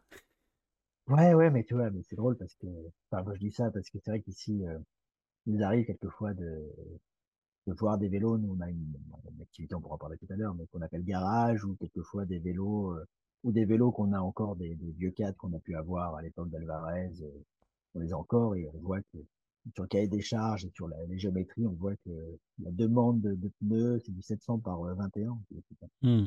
Ça a pas mal changé. Quoi. Mais, mais, mais, pour autant, tu vois, je, me, je suis passé sur du, du 700 par 26 et il a fallu que je me fasse violence pour l'accepter. Et après, euh, voilà, tu parlais de rendement et de confort. D'une part, je pense que de toute façon, sur des, il y a un moment où, comment dire, en termes, le confort est, aussi synonyme de performance sur le, sur le, sur le, sur le long. Mmh. Vraiment, euh, être, euh, comment dire, préserver son potentiel énergétique, son, son, comment dire, se dire qu'au bout de 4 heures, j'ai mal nulle part et que je suis, j'ai encore de l'énergie, finalement, ça participe à la performance. Et je crois Bien sûr. Euh, mmh. Voilà, je crois que, et puis après, donc quand on roule, ah quand je fais difficilement 30 de moyenne euh, sur une sortie vélo, c'est mon Mac, bon, je crois que là, à un moment, plutôt que je me préserve et que je me rappelle que j'ai dépassé les 40. Très bien. Alors justement, parle-nous de, de l'activité garage. Qu'est-ce que c'est? Alors ça, c'est un truc qu'on est en train de développer. Mmh. Euh, c'est voilà, c'est en fait on. Et là, j'étais encore ce matin. Euh, on est accompagné par la chambre de commerce euh, dans le cadre d'un programme impulseur où on, on, on rencontre pas mal de chefs d'entreprise. En fait, c'est un projet qu'on et euh, on a, alors c'était d'abord, c'est une rubrique qu'on a aujourd'hui sur notre site. Et en fait, le garage, c'est, on met en vente un petit peu tous les vélos, euh, soit les vélos d'expo, soit les vélos qui ont servi de tête de cuvée parce qu'on a, on a quelquefois fait des échantillons ou, un mmh. modèle qu'on a fait. et donc, et, ou soit aujourd'hui, bah, vu qu'à l'époque d'Alvarez, pour le réseau Boutissi, on avait fait aussi des fabrications en série de quatre qu'on a toujours Boutissi. Quand on a un peintre en formation, ou même un cadre en formation, euh, bah, on va lui faire faire une peinture euh, sur, sur un cadre et ou un nouveau process de peinture qu'on a envie d'essayer. Avant, on le faisait sur des tubes. Maintenant, je le fais sur des cadres qui servent finalement d'expo. Donc ça, c'est ce qu'on a dans le garage. C'est un petit peu tous les, les produits qui sont uniques, qui sont pas sur mesure, parce qu'ils sont mmh. déjà fabriqués. Et puis, en fait, on a voulu développer ça euh, parce qu'on est sollicité, en fait, SIFAC, euh, euh, bah, ça fait 40 ans que ça existe. C'est l'héritier de Meral qui, aujourd'hui, euh, on en pourra rappeler tout à l'heure, mais c'est une marque qu'on a relancée et qui est le, comment dire, la traduction en petite série. Euh, SIFAC, c'est sur mesure et, Meral, c'est sur la petite série, mais c'est les mêmes artisans. Et Meral existait avant SIFAC. Euh, et, et l'atelier de SIFAC aujourd'hui est situé juste en face de là où étaient fabriqués les vélos Meral il y a 50 ans. Pour te dire voilà, qu'il y a quand même une vraie, un vrai storytelling qui est juste notre Et en fait, on, on, est régulièrement, parce que les gens, maintenant, je pense que les, les passionnés sont de, sont de plus en plus, euh, concernés, intéressés, euh, euh, connaissent la valeur finalement euh, des vélos et, on est régulièrement sollicité par des euh, clients qui nous disent voilà euh, j'ai tel vélo que j'ai retrouvé dans un garage ou j'ai tel vélo que j'ai retrouvé sur eBay voilà le numéro de fabrication. Est-ce que vous pouvez me garantir qu'il vient de chez vous? Donc régulièrement on est sollicité ou d'autres clients qui nous disent bah voilà j'aimerais me séparer de mon vélo parce que bah, parce que j'ai un problème de santé ou parce que j'aimerais en acquérir un nouveau chez vous. Mais est-ce que je pourrais passer par vous? Et en fait, on a, on s'est dit, bah, pourquoi pas ouvrir notre garage aujourd'hui qu'on a chez Zipac, finalement au garage de tous les, de tous les clients potentiels ou tous les, tous les gens qui aujourd'hui ont un vélo Sifac Meral ou un vélo qui a été fabriqué chez nous euh, pendant les 50 dernières années, qui dort dans un garage et qui aimeraient faire ressortir du garage et, de se dire, bah, rien de mieux que le vélo repasse par là où il est né. Quoi. Donc en mmh. fait, euh, là, on a eu il n'y a pas longtemps un vélo, euh, un Sifac qui a été qui a été euh, déposé par notre client qui nous a dit voilà, euh, bah, je, là il a un problème de santé. On l'a mis en vente sur le garage qui a été racheté par notre client et en fait on a on a enlevé le nom parce que souvent les, les, cadres mmh. client.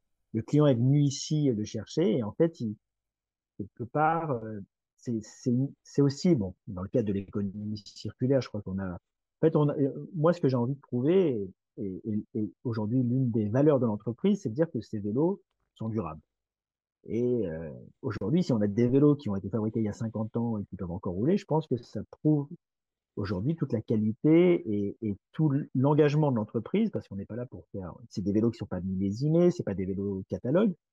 Et puis, on a aujourd'hui le savoir-faire et pour repeindre des cadres, et pour les réparer, ou pour les restaurer. Et donc, on, on s'est dit, bah, le vélo Sifac, c'est souvent le vélo d'une vie mais, le vélo, mais un vélo Sifac, finalement, peut aussi avoir plusieurs vies, en, parce qu'à un moment, un moment de sa vie où un client peut vouloir s'en séparer. Et puis, et puis, ce qui a été aussi assez euh, intéressant à travers ce, ce cas euh, pratique, c'est que le client qui est venu acheter ce vélo de seconde main, hein, finalement, mmh. à la fois, il, il, est venu dans nos ateliers, il a rencontré les artisans, mmh. Et en fait, il avait besoin d'un vélo pour pouvoir Paris. Et puis, dans le contexte, euh, alors maintenant c'est un peu moins vrai, mais dans la pénurie passée, à un moment, si tu voulais un vélo de qualité assez rapidement, euh, il y avait que le vélo d'occasion qui permettait d'avoir un, un, vélo euh, de qualité, quoi. Et donc voilà, donc c'est ça l'activité garage, c'est de dire, euh, c'est de, de confirmer, ça vient un peu consolider l'ensemble du projet de CIFAC, l'ensemble de mmh. son histoire, c'est que nous on est quand même très très attachés, on parlait de la tradition, de l'innovation, mais donc au patrimoine que l'on est, à, à l'héritage dont on est, enfin, dont on est responsable. Aujourd'hui, je te parlais de Stéphane Goudard qui part à la retraite. Euh, bah, je me dis quelque part, on est aussi les héritiers de toute une génération et, euh, et donc c'est voilà, c'est l'idée de dire qu'un vélo, euh, on veut pas qu'il finisse euh, à la poubelle et on veut garantir à un client qui achèterait un vélo Sifac ou Méral d'occasion qu'il a bien été fait chez nous et puis qu'il repasse par chez nous et que on va lui redonner une deuxième vie. Ok, excellent. Euh, il y, a un sujet qui, m'intéresse euh, qui m'intéresse beaucoup et je pense que ça, ça intéresse les gens qui nous écoutent. Vous, nous direz. Euh, c'est le sujet de, de, justement de l'artisanat, euh, de l'artisanat et notamment de la formation. Comment comment tu comment tu recrutes?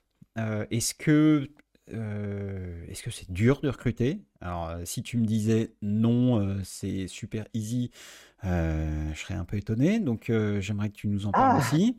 Ah ben, je vais, je vais sûrement t'étonner alors. Ah bah alors donc je, je, avec, je, te fais mon, hein. je, te fais mon, batch de, de, de questions et ouais en, en, fait moi ce qui m'intéresse c'est comment est-ce que en 2023 on, on poursuit cette démarche d'artisanat est-ce qu'il y a des difficultés aujourd'hui à, poursuivre cette démarche Quelles sont-elles et, et, puis évidemment, le nerf de la guerre, c'est la compétence, la formation, le recrutement. Et donc, bah, dis-nous, dis-nous comment, comment tu fais et comment tu attires des gens vers toi? Alors, ta question va, me demander plusieurs, enfin, de, bien étayer ma réponse. Mmh. et je te remercie. Non, non, c'est un sujet qui est, qui est, plus que fondamental et, et, qui est un vrai, qui me, qui est aussi passionnant qu'il est difficile. Alors, je, tu, le, c'est pas le recrutement en lui-même qui est le plus compliqué parce qu'aujourd'hui, en fait, je crois qu'on et, et, surtout depuis le, la sortie du Covid, hein, euh, tu vois, aujourd'hui, je crois que c'est quelque chose qui est, dont on parle dans tous les médias, c'est la quête de sens. Euh, aujourd'hui, on mmh. recherche du sens. Et, et nous, euh, euh, je crois qu'une entreprise comme la nôtre, je dirais qu'elle a des, à travers ses valeurs, mais aussi à travers ce qu'elle fait, nous, on a une chance extraordinaire hein, dans un atelier d'artisans. Et, c'est un, comment dire, c'est un bonheur que j'ai quotidiennement, mais je crois que c'est un bon, en fait, on apporte du bonheur à celui qui va acheter son vélo, mais aussi à celui qui le fabrique. Mmh. Euh, et en fait, on a une chance, hein, enfin, la, la, la, chance qui est incroyable et qui, pour moi, reste encore, euh, enfin, que je, que, que, que, que j'admire et je suis, je, me sens hyper privilégié tous les jours, c'est de me dire, mais moi, je, je vais permettre à un cycliste passionné de rencontrer celui qui va lui fabriquer son vélo. Mmh. Et ça déjà, et donc ça déjà le sens aujourd'hui, la quête de sens, mais qui va bien au-delà du salarié, hein, qui va aussi, euh, qui va jusqu'au client hein, qui achète un, un, vélo chez un artisan. Je pense que c'est quelque chose qui nous permet aujourd'hui d'attirer beaucoup, beaucoup de gens. Moi, je reçois 10 CV par semaine de gens, alors dans, sur toutes les fonctions, hein, sur des fonctions, je dirais, euh, d'ingénierie, sur des fonctions euh, euh, commerciales, sur, mais, mais aussi des gens qui rêvent d'apprendre le métier de cadreur. Je crois que le, le métier de cadreur et le métier de peintre, mmh. les gens ont envie d'apprendre. Donc aujourd'hui, euh, pour illustrer ça, quand on le dernier poste de cadreur qu'on a ouvert, on a eu 50 candidatures de la France entière. C'est incroyable. Bon, après, mmh. voilà, c'est pour ça que je te dis, ta question elle est très pertinente, c'est parce que le plus dur, c'est un, ça va être de former, mmh. parce que là, la formation, euh, euh, si tu veux, tu peux avoir, on, on a des dispositifs, hein, comme disent les compagnons du devoir, on a eu quelquefois des gens dans le cadre du compagnonnage, mais, mais apprendre à fabriquer un cadre, c'est aujourd'hui, c'est réunir plusieurs métiers en, en, un ou une artisan, ou artisan, je sais pas comment en tout cas un ou une cadreuse, euh, mmh. et c'est beaucoup de métiers à apprendre, hein, je dirais quelque part, la, la soudure, la soude-brasure, euh, c'est une partie du métier, mais la lecture du plan, la, euh, la découpe des tubes, la gruge, comprendre aujourd'hui qu'un cadre de vélo, c'est quelque part, c'est clairement le squelette du vélo. Et donc, c'est comprendre aussi tous les composants qui peuvent monter dessus, parce que quand tu fais un vélo sur un cadre sur mesure, à la limite, le plus simple, c'est de lire le plan. Mais après, d'envisager euh, rien qu'une section de pneus, euh, les passages, euh, les passages, enfin, quand tu dois faire des passages internes, euh, faire attention aussi à pas mal de choses. Et souvent, euh, si tu veux, là, un vélo, quand il est sur mesure, tu te retrouves confronté à une équation que as, finalement que tu n'as jamais rencontrée et que tu dois résoudre. Euh, et quelquefois, c'est des heures, euh, c'est des heures de, de, de comment dire, d'apprentissage, c'est des heures de, de savoir-faire, c'est des heures aussi de transmission, surtout que ceux qui transmettent euh, en interne, c'est ceux qui normalement fabriquent. Donc, c'est toujours un, un, vrai investissement et c'est ça la plus grosse difficulté, c'est le temps de formation. Mmh. Euh, Aujourd'hui, nous, un, un cadreur ou même un peintre, on estime que c'est au moins un an d'apprentissage dans l'entreprise. Quand il, quand il arrive et qu'il veut se former de A à Z, c'est ça? Ouais, de A à Z. Et puis, euh, mmh. euh, parce qu'aujourd'hui, en fait, il y a, il y a, après, il y a aussi, on va dire que tu vas aller de 0, 1, 2, 3, 4 en termes de, de niveau euh, d'acquisition du savoir, mais il y a un, bon, est-ce que tu sais faire ou pas du tout? Après, il y a, mmh. est-ce que tu as déjà commencé est-ce que tu commences à avoir des connaissances? Est-ce que tu es autonome? Puis après, est-ce que tu es performant? Parce qu'après, il y a aussi un contexte économique où à un moment, si, si euh, tu dis le cadreur, et c'est, il, il, il, est super bon, mais par contre, il met, il met 150 heures à faire un cadre, alors c'est extraordinaire, mais à la fin, nous, il y a aussi un contexte économique. Donc, mmh. il y a un temps de formation, il y a un temps d'apprentissage. Et, euh, et c'est là où c'est vraiment le, le, le, plus compliqué euh, aujourd'hui. Alors, il y a des formations, il y a deux formations de cadreurs qui ont été mises en place. Euh, il y a les cycles victoires, qui a été mis en place avec l'AFPA de, de, de, Beaumont. Donc, d'ailleurs, la première session a commencé en février et nous, on aura un, stagiaire qui va nous rejoindre. Mais je pense que là, c'est vraiment une, belle avancée, même si on est conscient que, et, on va dégrossir le travail, mais qu'il y mmh. aura toujours euh, beaucoup d'apprentissage en faisant. Et puis, il y a aussi euh, Sub de vélo qu'il a fait, je crois, avec l'Institut de la soudure. Bah, c'est les Jourdain, oui, ouais. Mmh. Donc voilà, donc il y a deux formations et après, voilà, c'est des choses qui vont faire gagner du temps aux, aux, enfin, aux entreprises comme SIFA, comme Canada, comme Victoire ou comme tous celles qui aujourd'hui euh, embauchent des cadreurs. Et puis après, nous, on a un dispositif qu'on a mis en place, là, qu'on a mis en place cette semaine, euh, euh ben justement dans le cadre, avec notre OPCO, en fait, on, on va devenir nos propres formateurs, ou en fait, on va faire des contrats de professionnalisation, même de, en peinture, euh, la personne qui remplace Stéphane qui part à la retraite, elle a 50 ans. Donc, il mmh. dit un contrat pro à 50 ans, tu dis merde, c'est pas comme ça. on voit toujours l'alternance et tout. Il dit non, c'est vraiment des dispositifs sur tout ce qui est métier, j'irais d'exception. Des mmh. métiers qui n'existent pas. Et donc, euh, voilà, il y a des dispositifs qui, existent, mais derrière, c'est beaucoup, beaucoup de temps d'apprentissage. Et puis après, le deuxième volet, euh, et qui est peut-être sur les générations Y et Z, c'est vrai que bah, encore une fois, je vais reciter Stéphane, quelqu'un qui va faire 20 ans de carrière ou 40 ans chez CIPAC, ça n'a plus existé aujourd'hui. Euh, au bout de 3-4 ans, euh, les, gens ont envie de découvrir autre chose. Et mmh. voilà, c'est aussi comme ça que la, société évolue. Je trouve, moi, que les jeunes euh, ou moins jeunes qui nous rejoignent aujourd'hui, ils sont passionnés. Les gens quittent Paris, quittent Lyon pour venir alors, vivre à Tours et puis aller travailler à l'affût à 35 km de Tours parce qu'ils rejoignent un projet, euh, ils arrivent souvent avec une curiosité, une culture, un dynamisme qui, moi, m'enthousiasme, enfin, qui est très enthousiasmant. Pour autant, après, voilà, on sait que euh, ils vont, voilà, ils vont être sur des carrières de 3 à 5 ans dans l'entreprise, peut-être un peu plus, mais voilà, il faut mmh. aussi qu'on prenne ça en compte et que, quelque part, ce qui nous a plu euh, dans leur candidature, cette curiosité, cette envie un petit peu d'aller très très vite, bon, bah, ça fait partie aussi bah de, bah de, du risque qu'on a de les perdre, un, enfin de les perdre en tout cas qui nous mmh. quittent plus tôt que prévu et qu'on ait, euh, je veux dire un gros mot, mais que le retour sur investissement par rapport au temps qu'on a passé avec eux soit pas, soit pas suffisant. Mais voilà, c'est donc pour euh, pour répondre en tout cas à ta question, c'est le le recrutement, ou en tout cas trouver des candidats intéressés, c'est aujourd'hui pas le problème, c'est plus la formation, puis après la, la fidélisation des, des salariés pour qu'ils puissent mmh. rester suffisamment longtemps. Ok. Et mmh, combien de combien de pardon, combien de formés par session euh, en gros, combien de personnes sont formées par an au métier de, de, cadreur et euh, quel est le potentiel de recrutement pour euh, des, marques, des entreprises? Et ils vont où ces gens-là? Enfin, quand ils vont pas chez SIFAC, ils vont où? Ben, bonne question. Euh, non, non, c'est aussi le, le, le, problème de cette formation, enfin le problème, ou en tout cas c'est euh, c'est le risque euh, ou la question qu'on va se poser, hein, c'est qu'aujourd'hui, euh, je crois que c'est huit candidats qu'ils ont dans chaque formation entre 8 et 10. Hein. Mmh. Donc on va dire, allez, on va dire que ça va représenter entre 15 et 20 personnes qui vont être formées pour pour finalement être disponibles pour un emploi de cadreur.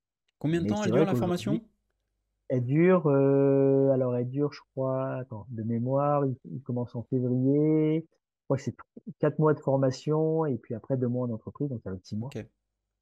Euh, ce, qui est, euh, ce qui est déjà bien. Enfin, je veux dire, mmh. c'est une formation qui est intéressante. Après, c'est vrai que la question, c'est aujourd'hui, sur 20 candidats, combien vont pouvoir finalement, enfin, combien il y aura de postes à pourvoir sur la place. Bien sûr. Mmh. Aujourd'hui, euh, nous, on, va dire que c'est euh, un poste de cadreur tous les deux ans. Mmh. Donc, euh, mmh. on va avoir trois, quatre structures. Donc, peut-être que c'est trois, quatre emplois par an, plus après des gens qui vont vouloir s'installer à leur compte. On a aujourd'hui, sur la, beaucoup d'artisans aujourd'hui sont, bah, se sont installés en entreprise individuelle ou ont commencé, comment dire, finalement, sont devenus leurs propres patrons et ont commencé à, à fabriquer pour eux-mêmes. Mais mais c'est vrai que c'est toujours le, le, problème de, comment dire, de, des emplois que tu vas créer derrière, parce que faire des formations euh, pour euh, que les gens soient informés euh, et que derrière ça ne génère pas finalement d'emploi, ça peut être mmh. le, problème. Après, d'un autre côté, on peut aussi se dire que c'est, ça va peut-être aussi favoriser un peu de relocalisation sur, sur, la France, parce qu'aujourd'hui, voilà, Si tu, si tu exclus les, les cadres de vélo artisanal, tu n'as plus beaucoup de cadres qui sont fabriqués sur le territoire. Donc mmh. aujourd'hui, vu qu'on c'est toujours plein de que le temps de formation était trop long, bah, finalement, s'il y a des gens euh, entre guillemets prêts dans l'emploi, peut-être qu'il y aura des, des structures, euh, soit des structures comme CIFAC ou, ou d'autres qui vont, qui vont pouvoir se développer, soit d'autres structures qui vont dire, bah nous, euh, peut-être que dans, dans 5-6 ans, tu auras des petits, comment dire, des, des, petites des manufactures, parce qu'on ne fera jamais sur des usines, hein, sur mmh. mais des manufactures qui vont regrouper une vingtaine ou une trentaine de, de cadreurs qui travailleront peut-être en marque blanche pour d'autres, pour, pour des grandes marques ou pour des marques qui aujourd'hui n'ont pas forcément l'envie de créer leur propre site, mais veulent s'adosser à des gens qui savent. Parce qu'après, il y aura mmh. sûrement d'autres. Enfin, à partir du moment où il y a des gens qui sont formés, je pense qu'il y aura des opportunités qui vont exister. Ok. Et justement, alors, euh, comment est-ce que tu vois le... C'est quoi pour toi la tendance? Est-ce que est-ce que tu arrives à voir un peu ce qui se passe euh, au sujet de, de l'artisanat, justement, de la fabrication des cadres? Et est-ce que tu as pu voir, notamment avec euh, la période Covid, est-ce que tu as pu voir une évolution? Est-ce que tu as pu voir peut-être que le manque de disponibilité des vélos a fait que ben, en fait, les gens se sont, ont voulu des vélos à eux, vraiment sur mesure. C'était quoi pour toi l'impact et qu'est-ce qu'on en a tiré de, de cette période? Bah tu, tu, non, c'est la question, elle est super pertinente et en plus tu donnes des éléments de réponse déjà dans ta question. Euh, Aujourd'hui, nous, on s'est rendu compte, euh, enfin, le Covid nous a aussi beaucoup, beaucoup euh, aidé à, à, comment dire, à faire preuve. Enfin, il y a une pièce, certaine pédagogie, c'est-à-dire que les gens se sont rendus compte que fabriquer un cadre de vélo, euh, déjà, il n'y en avait plus beaucoup sur le territoire. Et donc, je pense que des gens se sont posé des questions et se sont dit, mince, il y a quand même un, il y a quand même un problème. Hein. On va pas dire qu'il faut une souveraineté de tout, mais en tout cas, quand on sait plus rien faire, on est quand même un peu comme des cons. Parce que, et, et après, on s'est aussi, ils se sont, enfin, ce qui a été drôle, c'est que nous, le, j'explique que la période du Covid a permis euh, l'acceptation du délai, qui était quelque chose où, à un moment, quand on disait qu'un vélo artisanal euh, sur mesure fallait attendre six mois, euh, en 2019, on disait mais ça va quoi, c'est qu'un cadre de vélo fabriqué. Puis après, quand finalement, toi, tu, tu, as continué à les faire six mois, parce que alors sur les cadres, après sur les composants, quelquefois, on était aussi mmh. tributaire des de Shimano ou d'autres. Mais quand toi, tu as continué à finalement être en capacité de faire un cadre artisanal sur mesure en six mois, quand des grandes marques généralistes annonçaient quelquefois 18 mois, finalement, l'acceptation du délai, enfin, c'est ce qui m'a mmh. vraiment fait rire, euh, parce que c'est un petit peu le, comment dire, le, j'allais dire, oui, c'était. C'est ironique, quoi. Enfin, la chose, ouais, ouais, c'est ça, c'est l'ironique du truc, c'est mmh. des, des, me dire que, que, en septembre 2019, on m'appelait en me disant six mois, c'est est-ce que c'est long? Et que en avril 2020, quand on m'appelait à la sortie du confinement, ils disaient bah nous c'est six mois, on disait ah bah vous vous êtes rapide quoi. Et c'est ça que déjà je trouve que ça a été quelque chose d'hyper, euh, mmh. vraiment ça, ça ça a participé. Puis je crois que les tu sais euh, les les gens ont eu envie. Euh, je te disais tout à l'heure que la chance qu'on a nous, c'est que les gens qui fabriquent puissent rencontrer ceux qui vont utiliser. Donc nos clients peuvent rencontrer ceux qui fabriquent. Et il y a eu un moment, je crois que tu parlais, tu sais, de aussi du retour de l'envie de faire des salons. Euh, mmh, moi, moi, je suis très très content d'être euh, voilà de faire un podcast avec toi, mais ce côté distanciel m'a un peu un moment gonflé quoi. Mmh. Euh, enfin, de retrouver la valeur des gens, la valeur des rencontres. Et je crois que nous aujourd'hui un vélo artisanal c'est aussi une rencontre. C'est de venir rencontrer, c'est de venir quelque part le, vélo artisanal. il est il y a l'objet qui compte, il y a ce qu'il devient à la fin, et je crois qu'on on, est tous admiratifs de l'objet. Mais je crois qu'il c'est aussi un prétexte à, à, à, se rencontrer et à écrire le client et, l'artisan, finalement, une histoire ensemble d'un vélo qu'on a créé. je pense que ça, c'est vraiment des choses, nous, on n'a jamais été eu autant de coups de fil que, mais même toujours aujourd'hui. Hein. Aujourd'hui, on a beaucoup de gens nous appellent parce que je pense que les gens se rendent compte que c'est le vélo artisanal et le vélo fabriqué sur le territoire, c'est une autre histoire qu'on va raconter. Et pour revenir, il y a une, autre chose, et, ben, on a écouté le podcast de Thierry Garcia tout à l'heure, l'histoire aujourd'hui des surstocks en magasin. Euh, et nous, alors, autant SIFAC, nous, on est sur du B2C, mais sur Meral, on est dans une relation B2B. Et on s'est rendu compte que, euh, euh ah voilà, on est passé, si on refait les trois dernières années de la distribution dans le cycle, je pense que on passe par tous les étoiles et le côté coup de fouet, on le ressent. Hein. C'est-à-dire, il y a des fois, c'est trop haut, c'est trop bas. on est en pénurie et en six mois, on passe en surstock. Quoi. Et, et en fait, on s'est rendu compte que des magasins avaient été, euh, beaucoup de magasins ont été, euh, comment dire, complètement, euh, enfin, cette situation, la situation passée les a, ils, ils, ont, enfin, ils ont été, euh, ça a été dur pour eux parce qu'on leur, on leur a imposé, les grandes marques leur ont imposé de prendre mmh. des engagements. Il y a des grandes marques aujourd'hui, euh, on a enfin, leur ont dit, euh, 2020, tu m'as commandé ça, 2021, voilà ce que tu me commandes. De toute façon, c'est moi qui décide parce que c'est ça ou rien, quoi.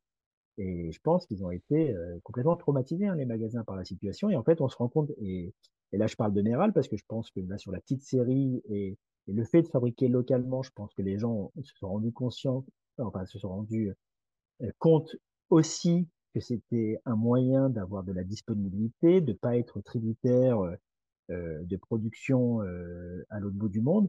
Et en fait, on se rend compte aujourd'hui que Méral, la force de Méral, qui est vraiment notre notre fabrication en petite série, c'est que vu que nous on fait de la petite série, on a toujours un stock en cours de fabrication, on est capable de répondre en un à deux mois sur une livraison d'un cadre ou d'un vélo complet. Et en fait, les magasins en fait préfèrent se reposer sur des petits artisans comme nous, capables d'être agiles, capables de ne pas leur imposer des volumes et de se dire bah voilà euh, à leurs clients, bah, j'ai un vélo, euh, je peux vous commander un vélo Méral ou en plus vous avez un choix de couleur parce qu'on a les stocks bruts donc on peut peindre à la commande. On l'a, vous l'avez en deux mois et en plus il est fait en France. Et donc voilà, donc pour te dire que mmh. la période Covid finalement ça a permis de, de comment dire de de redonner de la, la vraie valeur d'une fabrication locale et artisanale. Euh, un, sujet qui, un sujet euh, connexe, euh, qui est le, le, sujet du Made in France. dans, donc, du coup, tu es, en, en, plein dedans. Moi, j'ai été, donc, été au Salon de Lyon, le, le, petit mais beau salon de Lyon, salon de la moto et de la mobilité, sur lequel on a vu pas, mal de, pas mal de belles choses plutôt des petites marques, donc on n'avait pas des, pas des gros, et à la limite c'est tant mieux, dans le sens où euh, bah, ça permet euh, euh, des salons comme ça, ça permet de, bah, aux, petites marques, aux petits projets entre guillemets, hein, sans manquer de respect à, tous les, gens qui font un super travail et, qui développent des boîtes, mais ça permet à des boîtes qui ont souvent moins de visibilité de, de ressortir. Et j'ai été vraiment frappé puisque je suis allé aussi euh, voir euh, le Grand Braquet, qui est qui est à Villeurbanne? Ouais, exactement, qui est ce bah, ce, ce, ce, centre d'entreprise dans le vélo, ce regroupement d'entreprises du vélo. Ouais, c'est un tiers-lieu un peu qui regroupe plusieurs volontés sur un même site. Exactement. Euh, donc on salue euh, Gustave Merca et puis euh, les amis de Rutil, de Baramine, de Joker, et puis d'autres dont j'ai oublié les noms, mais on pense bien à eux. Et donc j'ai été frappé moi par cette, cette par cette, ce dynamisme euh, de, des, petites entreprises qui se regroupent. Euh, même on a le, cluster euh, Vélo Vallée, cluster Occitanie, on a des choses du côté de Nantes, on a, on a, on a pas mal de choses. Enfin, et je, et, moi, ça, ça je, trouve ça génial et je suis frappé par le dynamisme en fait de, de, ces, de, ces, de, de la filière vélo, de, de ces petites boîtes qui, qui émergent, qui se créent, qui se rassemblent et qui créent des initiatives en commun. Euh, est-ce que toi, tu, vois ça, euh, parce que tu as plus cet œil euh, artisanal, est-ce que tu as vu arriver ça Et est-ce que, est que pour toi, c'est une tendance? Est-ce qu'il y a vraiment quelque chose qui est en train de se tramer? Comment tu vois ça?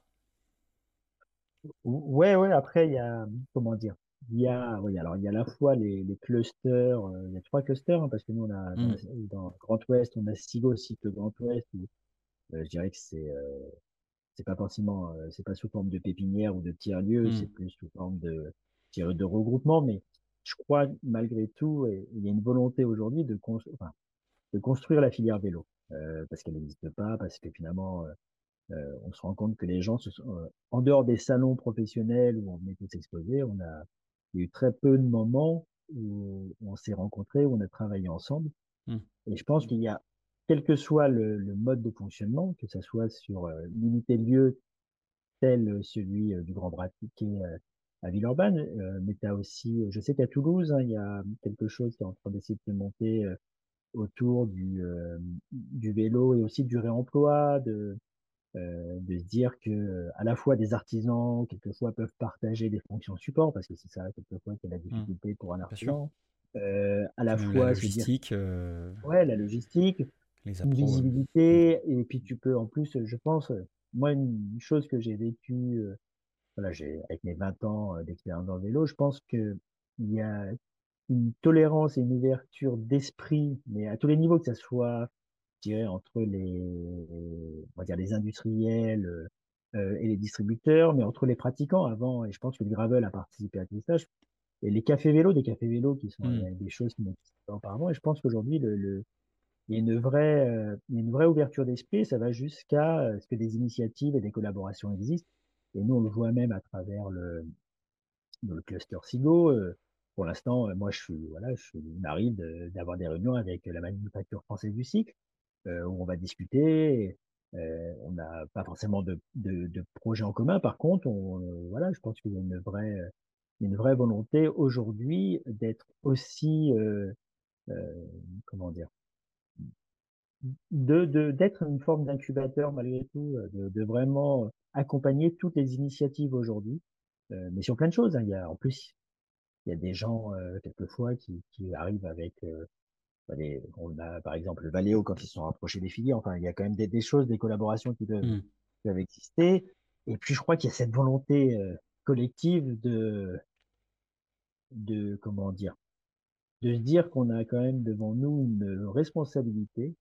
Euh, on pourra plus faire ce qui s'est fait il y a 50 ans. Hein. Euh, je veux dire, Saint-Etienne sera plus le berceau de l'industrie du site comme ça l'a été. Ça peut, voilà, il y a une belle expo à la, à la Cité du Design actuellement, mais et pour autant, il faut peut-être tirer les conclusions de la période de 2020 et, et je crois qu'il y aura euh, à la fois, alors il y aura des gros acteurs. Hein, euh, Aujourd'hui, euh, bah, tu avais Jérôme Monsieur Mortal avec qui tous les deux on travaille sur un groupe de travail, production, pour justement se dire comment aujourd'hui on peut, qu'est-ce qu'on peut relocaliser, comment on peut le faire. Mais je pense que ça sera, il y aura, à mon, à mon sens, il n'y aura pas une seule réponse à toute cette problématique. Et et tous ces tiers-lieux euh, et toute cette dynamique-là, après, euh, voilà, faudra voir dans le temps si ça tient et voir après. Euh, faut, faut pas non plus que ça soit, si tu veux, que ça se, comment dire, que les politiques qui aujourd'hui veulent tous surfer sur sur le vélo, qui est tellement une solution à tellement de problèmes.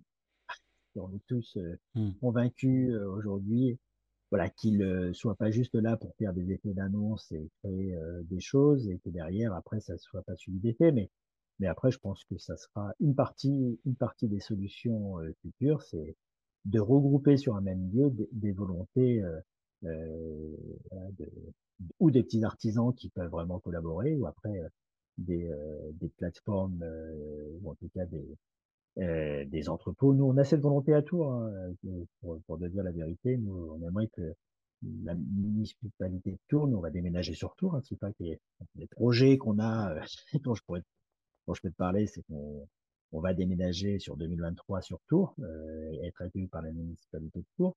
Alors, des locaux pour l'instant qu'on va partager avec, euh, alors je peux pas citer son nom parce que c'est pas encore totalement signé, mais euh, qu'on va partager avec une entreprise qui est sur le reconditionnement de vélos. Mmh. Euh, et, donc, l'idée, c'est aussi de mutualiser et puis aussi de faire des, comment dire, des, des lieux où, à un moment, le, le vélo est, est, au centre des préoccupations. Et, et, ce que je te disais tout à l'heure, c'est que je pense que le vélo n'a jamais été aussi pluriel.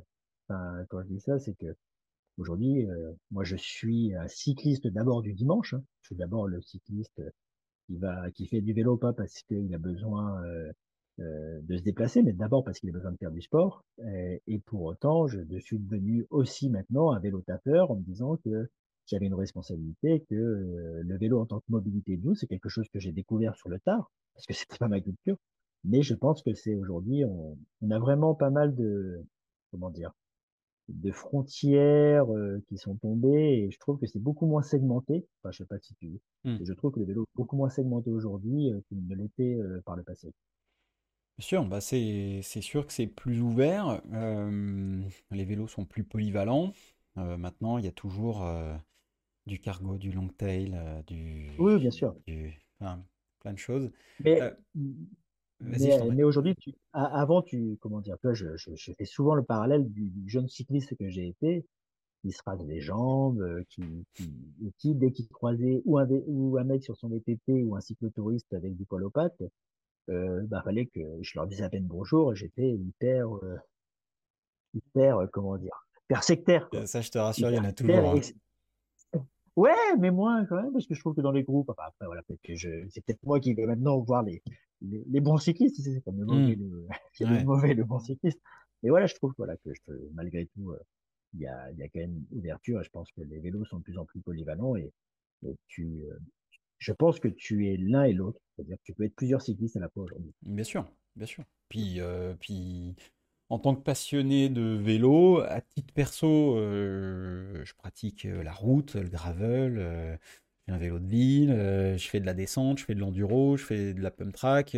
Enfin, je veux dire, moi, tu me mets n'importe quel vélo entre les mains, je, suis content, quoi. Donc, c'est, c'est, ça, c'est, ça, c'est top.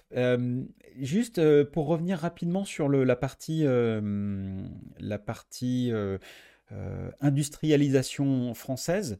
Euh, est-ce que pour toi, alors je, te dis ce que j'en pense, tu, tu, vas me dire si, ce que, ce que, ce que tu en penses, mais j'ai le sentiment que en tant que, en, en tant que Français, euh, l'industrie française, en fait, a été un peu traumatisée par cette, euh, par cette pénurie de, de, pièces et de vélos.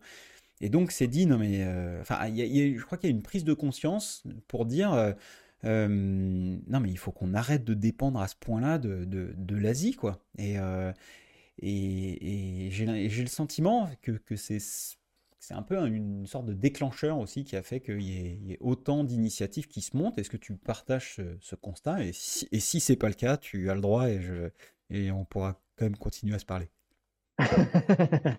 oui, non, non, je, le, je, je, je, le partage. Je le partage. Y après, il y, aura peut-être le principe de, réalité qui va nous rattraper, mais en tout cas, la volonté aujourd'hui, euh, mais même moi, enfin même euh, SIFAC à son échelle, euh, beaucoup d'entreprises de, plus ou moins grande taille m'ont sollicité un moment en pensant que SIFAC était en capacité d'aller faire 1004 par an. Mmh. donc il y a cette volonté-là. Après, ça ne sera pas sans, comment dire, parce que aujourd'hui, toi, on, tu parlais du Magni France. Déjà, je pense qu'il va y avoir euh, clairement à bien, euh, comment dire, euh, faire des strates dans, dans, le produit en France, parce que c'est vrai qu'aujourd'hui, le, le, produit en France, les 800 000 vélos produits en France, bah, c'est 790 000 vélos assemblés en France. Mmh. donc déjà, il va falloir qu'on rétablisse un petit peu le, le vocabulaire et qu'on qu'on puisse euh, bah, se dire qu'un vélo euh, fabriqué, enfin dont le cadre est fabriqué en France est beaucoup plus made in France qu'un vélo qui est juste assemblé en France. Mmh. Mais après, oui, après il y a une vraie volonté et je pense qu'il y a des initiatives aujourd'hui. Euh, bah, tu étais sur Lyon, je ne sais pas si tu as vu euh, Rev Bikes, oui, de jeunes bien sûr. qui sont pour essayer quelque chose de, de et vraiment sur euh, l'urbain, sur l'usage, sur un vélo mmh. qui est, qui finalement qui a, euh, qui a des modules qui permettent finalement d'évoluer au cours du temps. Euh, et, en fait, pour, pour euh,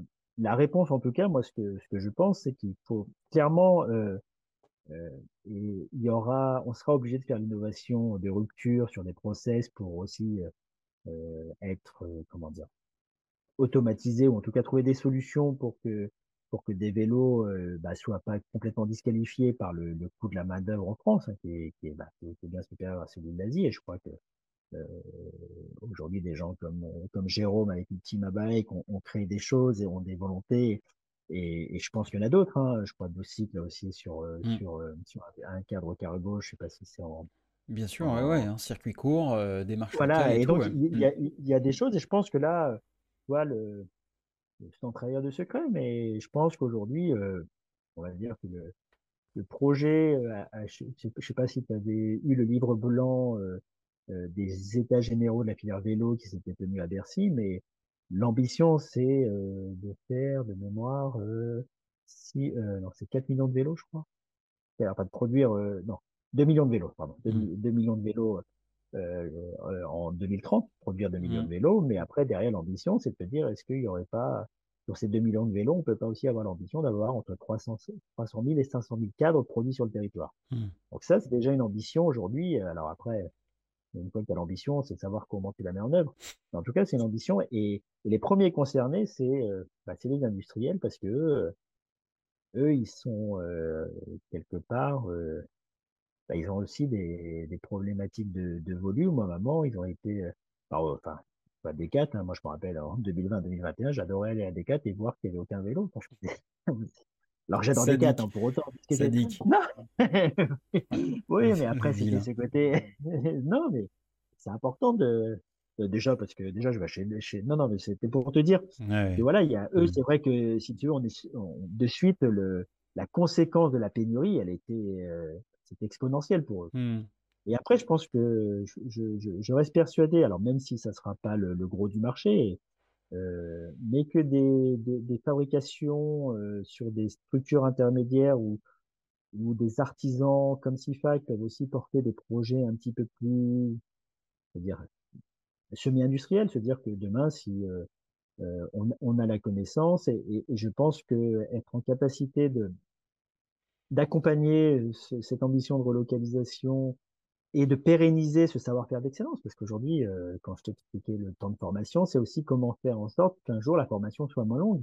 Mmh. Peut-être qu'il y aura aussi euh, une étape intermédiaire où j'imaginerais bien que euh, je, dans, les, dans, les, folies ou dans les idées ou dans les visions que, j'aimerais porter, me dire que euh, derrière le, le vélo d'excellence CIFAC, il y a aussi un côté C-Factory un jour où bah, quelqu'un qui intègre CIFAC peut l'intégrer avec un savoir-faire qui, qui était assez, euh, qui n'est pas important, mais commencer aux étapes sur, sur des fabrications en, en petite et moyenne série et se dire un jour, euh, dans 4-5 ans, une fois que j'ai franchi toutes les étapes de l'entreprise, je vais passer de, de la manufacture CIFAC en petite série à, au vélo d'excellence sur mesure. Donc je pense qu'il y a des, il y a aussi des enjeux là-dessus. Et puis c'est vrai qu'il y a des, des, des, marques aujourd'hui qui ont jamais l'ambition de faire, euh, faire 100 000 vélos par an, qui vont peut-être être sur un peu plus que l'artisan euh, euh, qui est SIFAC. Nous, on fait 300 vélos artisanaux par an, ce qui est très très gros pour un artisan, mais ce qui est rien du tout sur le marché du vélo. Et se dire qu'il y aura sûrement des des, euh, des comment dire des tailles euh, de marché entre 5 et 10 000 euh, vélos annuels où là il y aura l'artisan peut peut-être être, un moteur à cette à cette relocalisation et finalement sur des méthodes de fabrication assez traditionnelles et où toi je je pense aujourd'hui que le que toi, dans euh, l'industrie, il y aura la rupture d'innovation, mais, mais je pense aussi que les, les gens, les, les, clients vont être de plus en plus concernés par le, euh, la façon dont tu as fait le produit, le chemin que tu as utilisé pour faire le produit, l'empreinte carbone, euh, toute la politique RSE des entreprises. Se, dire que tu as acheté un vélo fabriqué par quelqu'un qui est heureux, je pense que c'est quelque chose qui peut mmh. toucher les gens.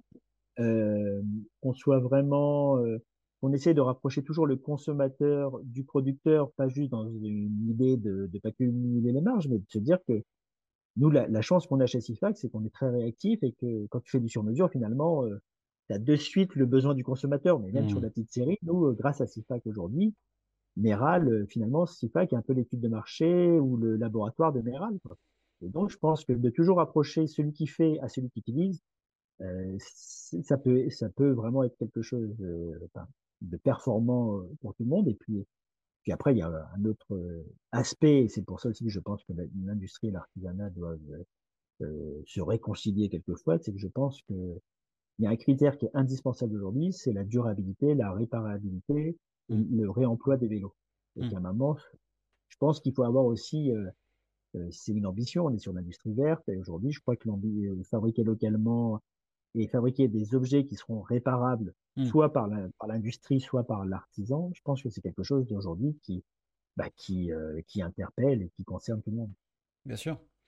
Euh, oui, et puis des filières de, de reconditionnement qui se mettent en place, hein, euh, notamment avec des, entreprises comme Rutil, hein, euh, Rutil qu'on salue, hein, Adrien, euh, que j'ai eu euh, tout à l'heure au téléphone. Après, je ne sais pas si tu connais Botch, car en fait, il, récupère des cadres. Oui. oui, oui, oui, il récupère des cadres mm. classiques pour en faire des, mm. des, cargo.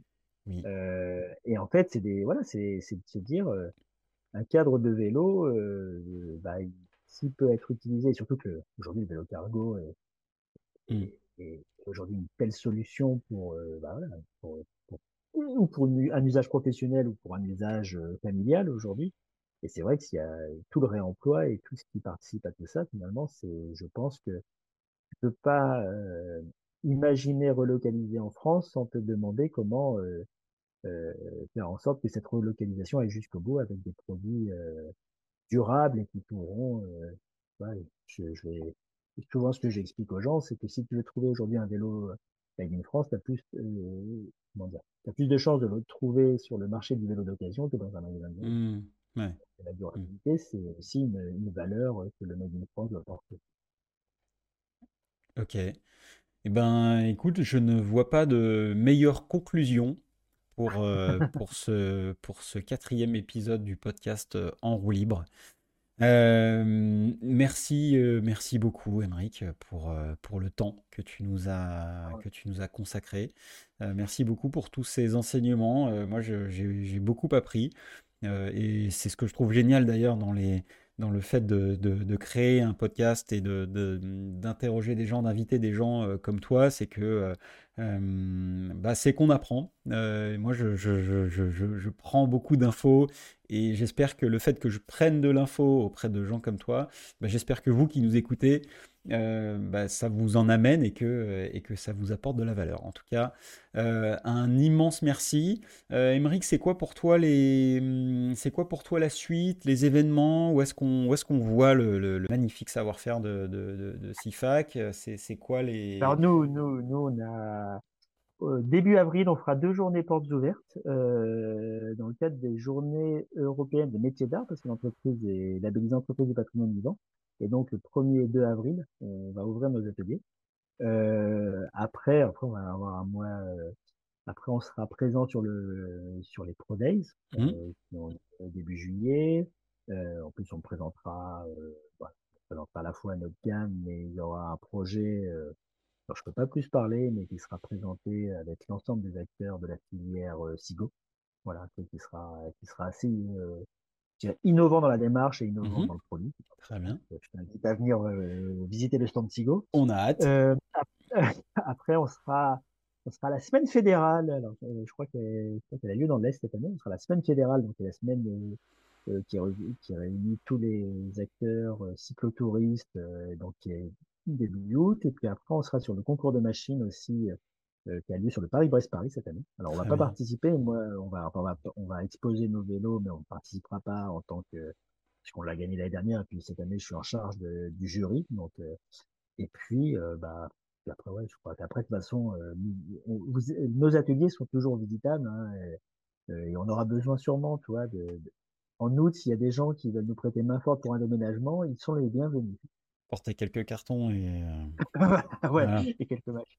non, mais en tout cas, et puis nous, on se fait toujours un plaisir de, de faire découvrir nos savoir-faire. Et, donc, euh, voilà, on est à l'affût euh, dans le, au milieu de nulle part, mais c'est souvent un pèlerinage de venir jusqu'à chez nous.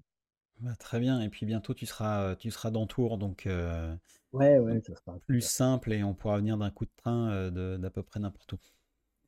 Et en fait, on est juste, en plus, pour la petite histoire, le, bâtiment où on est, juste à côté d'un rond-point euh, type hollandais. Donc, tu as vraiment, euh, euh, comment dire, une, bande de vélo. Enfin, le vélo est prioritaire sur le rond-point et on est en plus sur la route de la Loire à vélo. Génial. on fait les choses totalement chez Très très bien. pour tous ceux qui, qui ont entendu tout ça, je vous remettrai les notes enfin les, toutes les infos dans les notes de l'épisode.